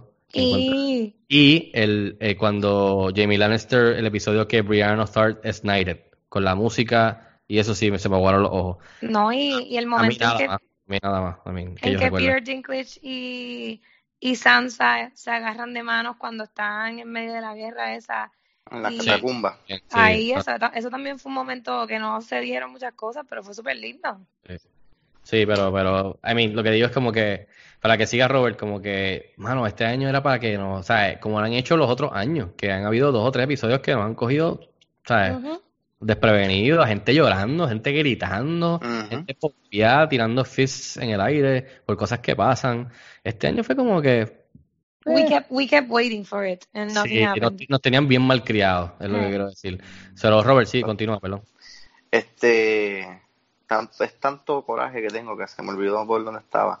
Mano, decepcionado. eh, eh, ellos pudieron haber hecho mil cosas diferentes en este último capítulo, pero aquí donde ellos fallaron y metieron la pata fue que ellos tenían tanto que explicar en un episodio de una hora 20 minutos, una hora 15 minutos, que no daba tiempo.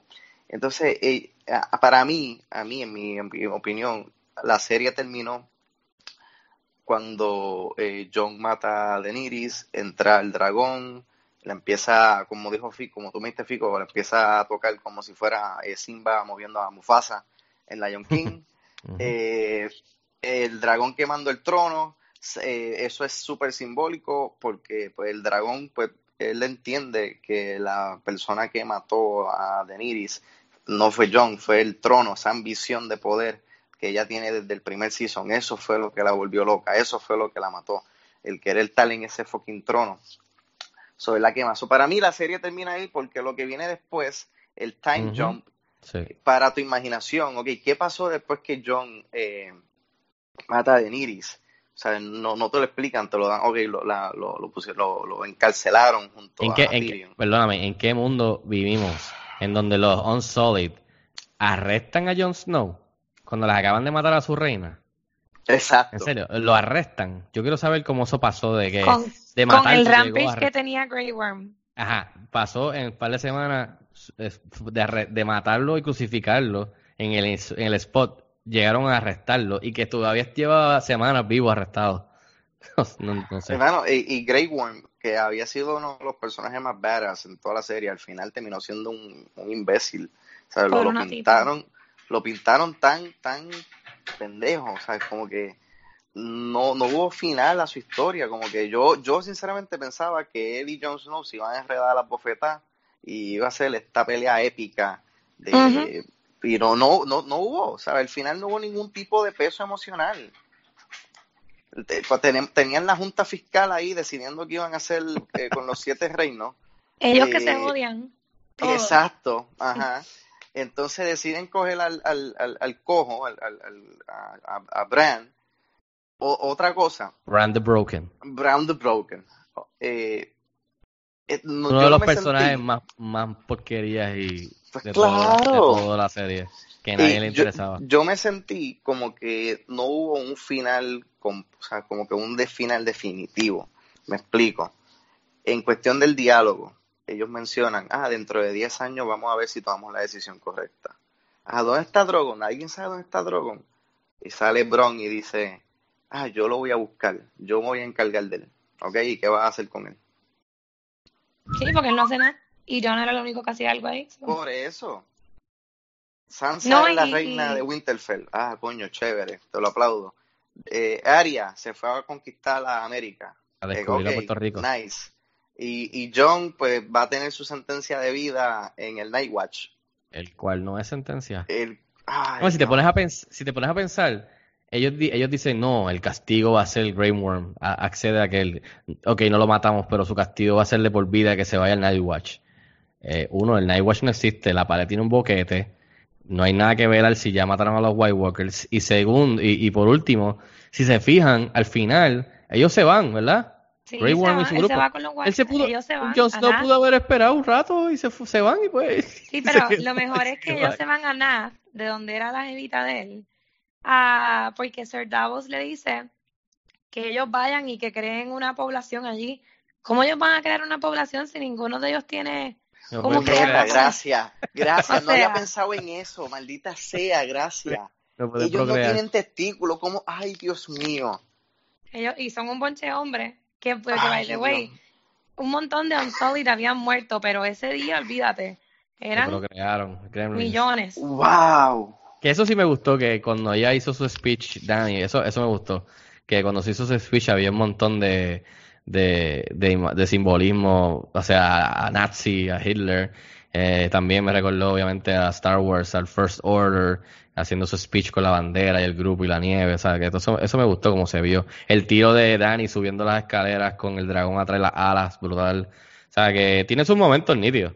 O sea, que hablando en. Valerian ahí. Sí, eso me impresionó. Pero también la, la, la actitud de ella después de asesinar a todo el mundo. Porque si, te- si se fijan, la última vez que la vimos a ella fue cuando hizo el close-up de 30 segundos, que yo creo que no fue suficiente para justificar el turn de ella y dejarnos saber qué estaba pensando. Porque después de que nosotros estuvimos con, de que vimos ese close-up de su cara y ella decidió matar a todo el mundo, nosotros no la vemos más a ella y ella está No. como media hora más quemando a todo el mundo. So, nunca volvemos a revisitar su cara, a trepar encima del dragón, quizás llorando o sintiéndose como mierda o riéndose como si fuera un, un villano de Disney. O sea, nada, hasta que la vemos ahora y cuando ella da su speech, ella habla con John como, hey, what's up, man? No, y ella Eh, llega al trono, ahí. ¿qué es la que hay? Ella que siempre está acompañada por Grey Worm y por yo no sé quién más. Y ella está sola por ahí caminando por un castillo que puede todavía estar Cersei viva, ella no sabe nada. Y ella entra y se pone a jugar con el throne, sabiendo que tiene problemas Él nunca con se sentó. La tocó nada más. Yo hubiese No, resentado no, ella, rapidito, ella lo tocó, pero igual, no se. Ella tiene problemas con Jon y ella deja que el tipo se acerque como si nada. Sí, eso lo trataron muy, no sé, O muy... sea, a mí me gustó que él la matara, o sea, it felt okay que Tú él la matara, mujer, pero pensé que iba a ser piensa, perdón, tú como mujer, piensas con todo esto que ha pasado, piensas que la serie se le, se le vio la costura a los escritores que son hombres, como trataron a los personajes como mujeres, como, como Dany, como trataron el, a Cersei con sus finales respectivos y sus diferentes decisiones y turns. ¿Tú piensas que, que al estar en las manos de hombres quizás afectó o qué tú piensas de cómo ellos lo hicieron? Pues, Obviamente es una serie increíblemente machista, pero tam- por, porque, por la época en la que están, Claro. la que están recreando, que todo lo que salen son los, los Sí, sí. brothels y cómo tratan a las mujeres y las obligan a casarse con este. Pero, I mean, han hablado de Matt Kings, ah, estaba Joffrey, o sea, que hubiese una Dani que se flipeara, yo no pienso que tenía que haber una mujer que se pusiera igual que Cersei. Este, y para mí con Arya, ellos hicieron con, con el desarrollo del personaje de Arya, e incluso el de Sansa, que no es, no es tan increíble como el de Arya, pero she becomes her own woman y ella aprende de todo lo que le ha pasado y, y aprende a jugar el juego como tal. I Ujú. think it's okay. O sea, en, en mi opinión, O sea, no te molestó tanto, porque yo he visto mucha Mm. gente online que, que le ha molestado, que no, es machista, que no sabe manejar mujeres, que se nota que fueron hombres los que escribieron esto. Y Dani no se flipió de un día a otro. eh, Esto fue. Y tú, tú caes de que a ti no te molesta el turn tanto, porque tú, sabes, lo, lo, lo tomaste de la manera de que pues se veían los signs. Sí, Porque hay mucha gente y que se además queja. es un show, o sea, I know I'm watching a show que es para entretenerme. No, o sea, no pienso que los escritores lo hicieron de esa manera. Este, Robert, ¿algo más que quieras añadir? Que yo sé que estás bastante molesto y creo que te interrumpí, perdón. Yo sé que ustedes no me están viendo, pero ahora mismo me voy a dar un shot de White Walker. Ella. Salud. Ella. O, ahorita que ustedes hablaron de que tú le preguntaste a Robert que si él pensaba que los, los pocos episodios eran por los escritores o eran por HBO. Yo, no- yo, no, yo no he podido leer por qué fue, pero vi una entrevista, no sé si fue en Jimmy Kimmel, que los escritores están hablando del show y ellos hablan de que, de que como que él le pregunta, mire, ¿y ¿ustedes dónde van a ver el final y qué van a hacer? Y ellos dijeron, I think they're over it, porque ellos dijeron como que esa Sí, noche sí, ellos están over. nosotros nos vamos con nuestras esposas a yo no sé dónde, sin celulares, sin Lejos. televisión. O Sí, sea, yo vi hermano, si yo creo, E- si- Ellos sabían, ellos Sí, sabían que if iba a created una serie como Game of Thrones, aunque el final soquee, yo lo voy a querer ver. ¿Sabes? If I created this y ellos estaban ya over it, hasta Sí, sí, los, los mismos Emilia writers de Lost lo lo dijo. hicieron, también lo hicieron. Se, Sí, se, went, Emilia comentó dark. también que si fuese dark. por ella la serie hubiese sido diferente.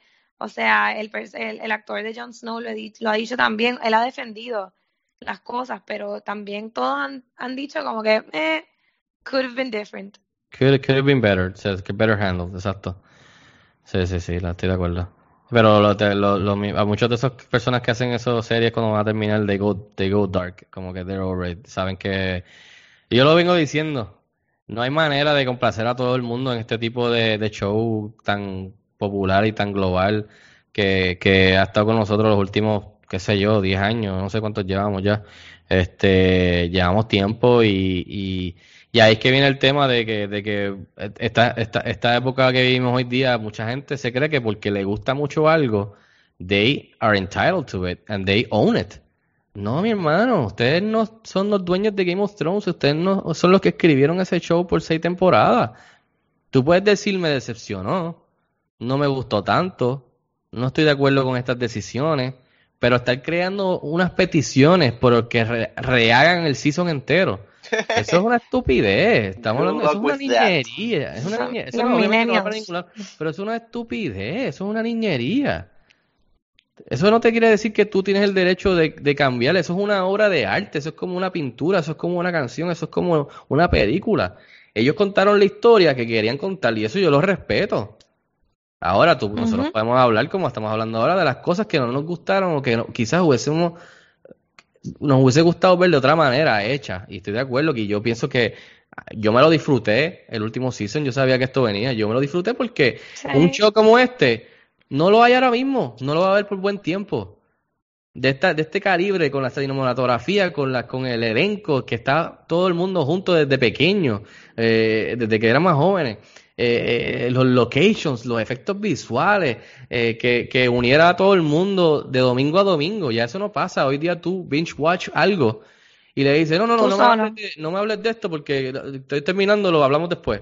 No, aquí todo el mundo estaba de semana a semana viéndolo, como cuando pasó Friends, como cuando pasó Lost, cuando pasó Breaking Bad. Ya hoy día con los streaming platforms tú lo ves de cantazo y no me hables hasta que termine y entonces hablamos, para que no me digas spoilers. O sea que esto ya no, no va a pasar, no estoy diciendo que no va a pasar never, pero no hay ningún otro show ahora mismo que, que sea de esta magnitud, que reúna a todo el mundo de semana No, a y- semana. y So, el- dejen de el quejarse tanto. O sea, disfrútenselo. Ya se acabó. Es el hype que todo el mundo, todo el Todo el mundo se en este cabeza. decidió quejarse. Sí, no, no, y se nota que eh, para mí esos Raiders estaban ya explotados, no podían más.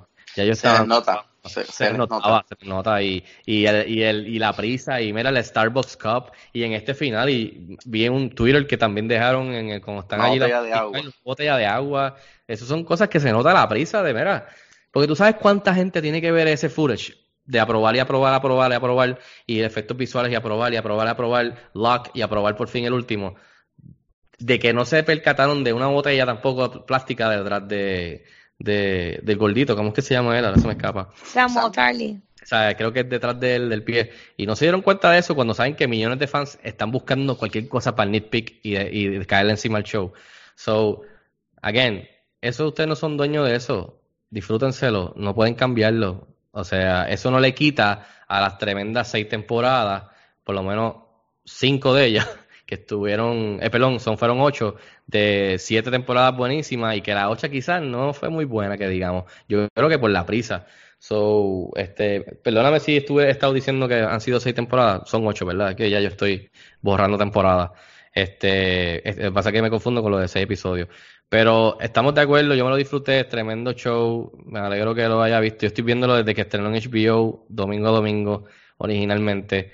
Así que, y el problema de eso también es que darle tanto tiempo entre semana y semana, y casi un año cada vez que venía otra temporada, y dos años para esta última, le da tiempo a los fans a hacerse la historia que ellos quieren en su cabeza y los muñequitos que ellos quieren poner en donde quieren, la Mano, ficha I'm- y I'm sorry, pero yo- en la mente. Yo y cuando leído. los creadores ponen lo que ellos quieren y lo que quieren contar y lo que quieren ignorar y lo que les importa a ellos contar en el programa, la gente se enfogona.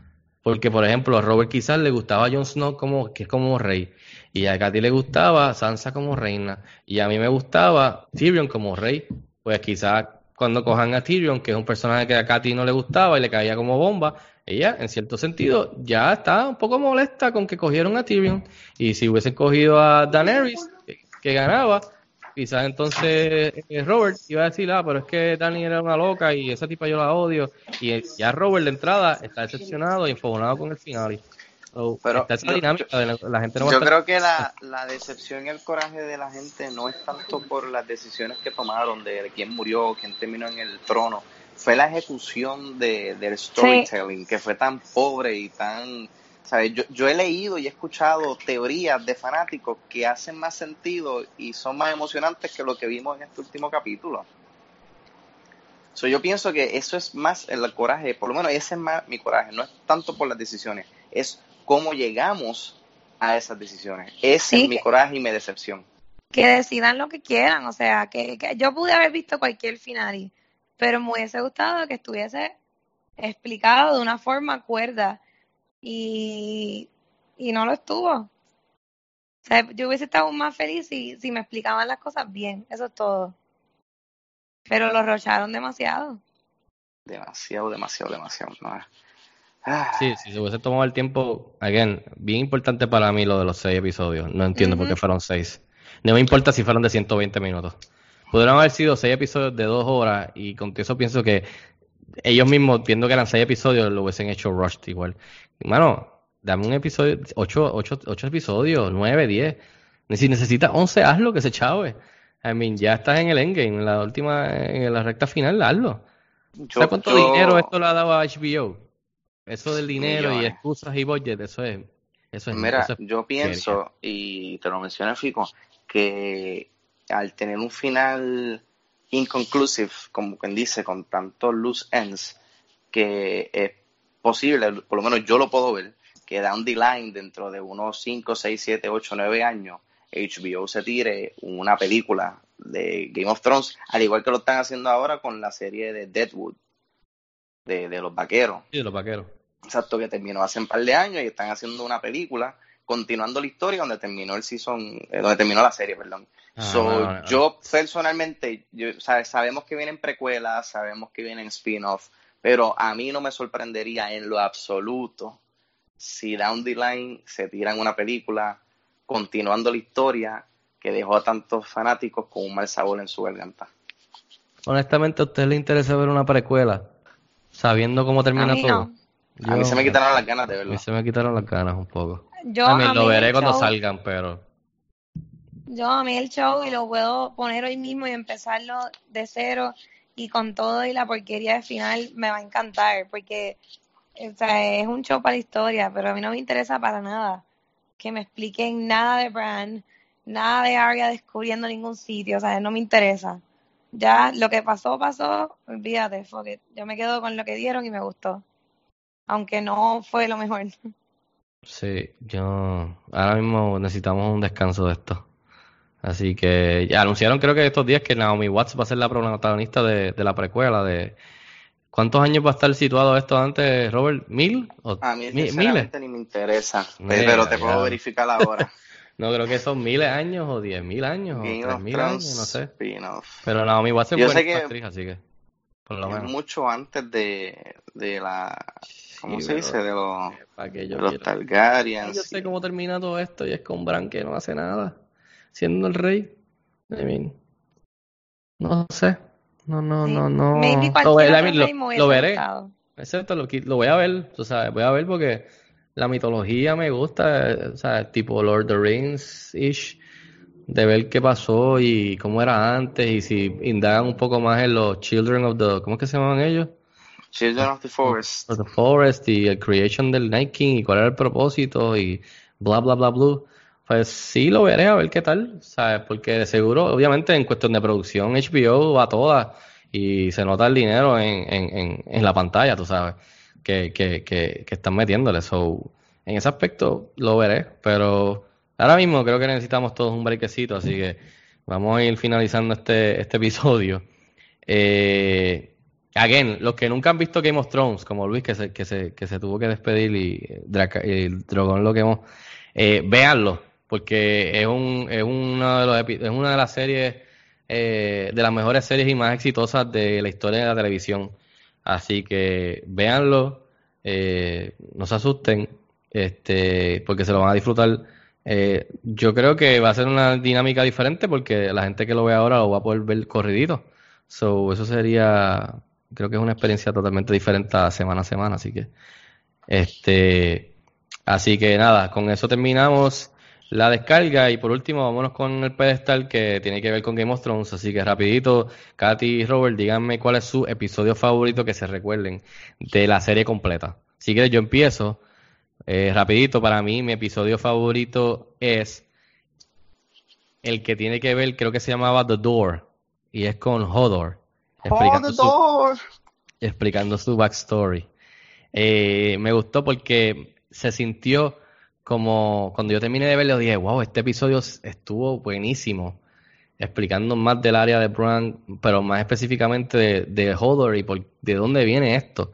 Y de la dinámica de cómo lo estructuraron, eh, que tiene hasta un poco de como, un poquitito como de time travel con lo de Bran y la mente de Hodor y cuando Hodor era joven y cuando Hodor en el presente y lo que estaba pasando y back and forth. Me recordó a Lost específicamente The Constant. Y después que yo terminé, rápido, rápido fui a ver quién escribió el, el, el, episodio y quién lo había dirigido. Y cuando lo fui a buscar, eso fue en el episodio, en el Season 6. Y, y este episodio lo había dirigido Jack Bender. Cuando busco Jack Bender, que me suena, Jack Bender hizo un fracatán, dirigió un fracatán de episodios de Lost. Eh, inclusive el tercero, después de J.J. Abrams, que hizo el piloto de dos horas. So, él hizo el tercero hizo un montón más. Hizo el de The Constant, que yo creo que es mi favorito, que tiene que ver con time travel y con todo este revolú con Desmond, el personaje. Y, y él también hizo los últimos dos del final y de Lost. Sea que el tipo básicamente dirigió un montón de los buenos episodios de Lost. O sea que el tipo es un veterano. So dije, contra coño, con razón, este show a mí me, me impactó y me agarró bastante con la dinámica de, de cómo hicieron lo de Hodor. So para mí, hay muchos, pero para mí siempre le sobresale lo de Hodor, eh, el episodio de The Door. Así que no sé, Robert, para ti, ¿cuál es tu favorito? Son, son muchos, tú sabes. Sí, pero son, muchos episodios, este. son muchos momentos, eh, pero hay uno en particular que sobresale, que fue el que más me impactó. Eh, recalco que yo no sabía nada de la serie cuando empecé a verla, ¿sabe? a lo que me quiero referir es que yo no sabía lo que estaba sucediendo en los libros, porque obviamente pues mucha gente estaba viendo la serie y ya tenía un background Ajá. de lo que estaba pasando en el libro. Yo no tenía ese background. So, eh, a mí me chocó y me, me dejó una, eh, un impacto lasting. Eh, Season 3, episodio 9, The Reigns of Castamere. Castamere. Ese es el episodio de The Red Wedding. Sí. Cuando yo vi ese episodio por primera vez, que vi cómo se desenvolvió el final, yo me cogí un break de Game of Thrones. Pues yo lo estaba haciendo binge watch, esto fue antes del comienzo del season 5. Y yo me cogí un break de fácil como dos meses, porque ahí yo dije, ¿sabes? What the fuck is going on? ¿Sabes? En, un, en, en tan solo 3, 4 minutos te mataron a tres de los personajes más importantes Que estaba siguiendo, que básicamente, estaba en esa siguiendo temporada. por eso mismo, porque había pasado en el primer season con la muerte de Ned Stark y fue algo shocking porque tú dices como que, ah, diablo, espérate, pero este es uno de los principales de la serie y ya tan rápido me lo matan. Era el protagonista de la serie. Era, exactamente. Hasta ese momento. Así que eh, ver la forma en que lo, lo, lo, lo filmaron, eh, la muerte, la, la, la sangre, lo, lo impactante que fue, ¿sabes? Es uno de los momentos que más yo voy a recordar de esta serie porque fue uno de esos momentos que yo dije, what the fuck am I watching? Por encima de la muerte de Jon Snow. Porque la muerte de Jon Snow fue impactante también. Pero este, ¿sabes? Este capítulo, que inclusive es, es dirigido por el mismo director del primero, el segundo y el cuarto capítulo de este último season. Él se llama... ¿Miguel? No, David Nutter, Ah, Ok. que es uno de los caballetes también de la serie. Así que para mí este es mi, uno de mis capítulos favoritos. ¿Y tú, Katy, para finalizar? Pues, ay, espérate que se me cayó. Pues para mí también fue el mismo episodio, el del Red Wedding, a mí me... Pues yo, yo no vi la serie, yo no la vi binge watching, yo la vi as it went by. Y uno se- como que cuando, cuando la ves así lento, uno como que le coge más cariño a los personajes, sientes que los conoces hace tiempo. Y obviamente la primera muerte así impactante fue la de Ned Stark. Y yo la sufrí pensando que iba a ser, tú sabes, la única muerte fuerte en este show. Y me acuerdo que mis papás, este, Chico, mi hermano, todos dijeron que, diantre, deja que vea este episodio porque yo no lo, yo estaba en Mayagüez, no lo pude ver ese día. Y con todo y eso, sabiendo ya el hype de deja que tú veas esto, deja que tú veas esto. Yo no podía creer. Yo estaba tan entretenida con que Arya estaba escondida afuera y yo no sé qué, que yo jamás me imaginé que eso iba a pasar en ese episodio. En dos segundos, como dijo Robert, todo el mundo limpian a mitad de la familia Stark y nos quedamos con los que tenemos hasta ahora.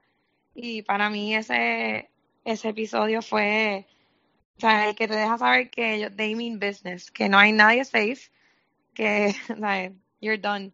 Ese episodio fue el que el que Arya exacto, estaba afuera y estaba about to reunite de nuevo, ¿verdad? ¿O, o cómo Sí, era? que estaban los, Pero me no acuerdo pasó. que estaban los Wolves con Sí, ellos y yo no sé qué, Wolves, ella sí. estaba afuera escondida Esperando y, tú- para... y uno está entretenido con ella y de momento, ay, mira la boda y fue acá, todo el mundo se fue. Y, y yo lo vi O sea, dos veces, yo lo vi una vez cuando pasó y lo vi como a lo, hace como dos años que mi esposa empezó a ver la serie y con todo y eso uno lo ¿Qué vuelve dijo a ver. Jorge cuando lo vio? O sea, no me acuerdo, Eh, no me acuerdo qué él dijo, pero, eh, o sea, eh, eh, eh, tenemos dos perspectivas. Yo lo vi desde que empezó, lo vi sin todo este social media boom, de que todo el mundo comenta después de cada episodio. Y él vio, y él hizo binge watch, yo creo que cuatro seasons o cinco, y le encantó. A él, con, con todo y que él no le encanta sci-fi, él no le gusta estas cosas de time travel, de, Fantasía. eh, le encantó. Es que es lo que la serie it's- es una serie súper buena, igual que Lost. Todo el mundo al final la terminó odiando, pero, mano, everybody enjoyed it. Y para esa época no había social media y todo el mundo le encantaba, o sea, poder hablarlo. No sé, Otra serie es- muy buena, este Breaking Bad también fue muy buena. Breaking Eh, Bad también. Breaking Bad, sí. Me recuerdo también que mucha gente se quedó como que satisfecho y hay gente que se quedó no muy satisfecha con el final de Sopranos, que es muy buena, la serie también. Este, o sea que esto siempre es como que flip a coin, los guts flip a coin, a ver en qué lado caen, caen si va a ser satisfactorio o no. Este, pero hoy día y más con, como tú dices, con, con las redes sociales, es bien difícil, mano. Ahí todo el mundo le cae encima, está bien pendiente, hay más screenshots, hay memes, así que más Mientras más personas. personajes tú te encariñes, más difícil. Es, es lo mismo de Lost. Habían Sí. tantos personajes y nos quedamos todos como que, ajá. Otro, otro episodio que siempre me recuerdo que sticks out, que, que me gustó, fue el de cuando Jon Snow va con los, va a buscar más apoyo de los Wildlings para, para convencerlos de que ayuden en el, en el wall. Y cuando está buscándolo, desaparece el Night King. Y ese shot de él en el Oh. botecito echando para atrás, sin música, sin sonido, sin nada, echándose para atrás parado y el Night King revive a todo el mundo en la cara de él así, en el, al frente del agua, y él echándose para atrás con los Wildlings. Y se acaba el programa. Eso me recuerdo. Eso fue, eso fue, ese fue Hard Home. Hard Home, sí. Hard Home, ¿verdad? Buenísimo. Dirigido El- por, por Miguel. Sí, por Miguel. Ba- Battle of the Bastards estuvo, estuvo brutal. Uh, Battle of the Bastards, que me se encanta. queda en el medio, estoqueado de toda la pelea, Brutal. la guerra. Sí, hay varios episodios. Cinematográficamente hablando, esta es una de las mejores series, ¿sabes? Sí, claro, es- los shots, ¿sabes? ¿sabes? Sí. Ahí podemos estar aquí, podemos dedicar un podcast completo hablando Sí, de, sí, de- de los diferentes tomas y decisiones que tomaron. Qué pena que al final del día, pues yo pienso que la gente eh, en esta era de social media, la gente va a recordar a Game of Thrones por lo decepcionante que terminó Por y no por lo final. brutal que fue. Exacto, eso. eh, eh, me da pena eso. Sí, y ahora vamos a ver si el autor original de verdad ahora termina los libros, para ver en verdad cómo se diferencian los finales, porque él dice que está bastante satisfecho con lo que hicieron, pero que sí van a haber cosas diferentes, obviamente, porque el- esos libros del son súper detallados, así que son bien grandes eh, y largos, así que vamos a ver cuando salgan la gente que lo lea, pues nos dejará saber qué tal la diferencia, porque yo no pienso leer nada de eso. Este, así que nada, con eso se acaba el episodio número 113. Gracias Robert, como de costumbre, eh, por acompañarnos, a Luis también, Katy por ser invitada, gracias por participar y hablar un ratito de cine y de Game of Thrones. Eh, muchas gracias, que se repita. Este, y Robert, eh, gracias también a ti, ¿dónde, no puedes, dónde te puedes seguir? Seguro que Robert? sí. Eh, en Twitter, en Robert22PR. A mí me puedes seguir en las redes sociales como eh, @ficocanjiano, eh, también puedes seguirnos en las redes sociales como @cinexpresspr, puedes seguir eh, también ir a la página principal de cinexpresspr.com y darle like también a nuestra página subscribe de YouTube para videoreseñas y entrevistas y trailers.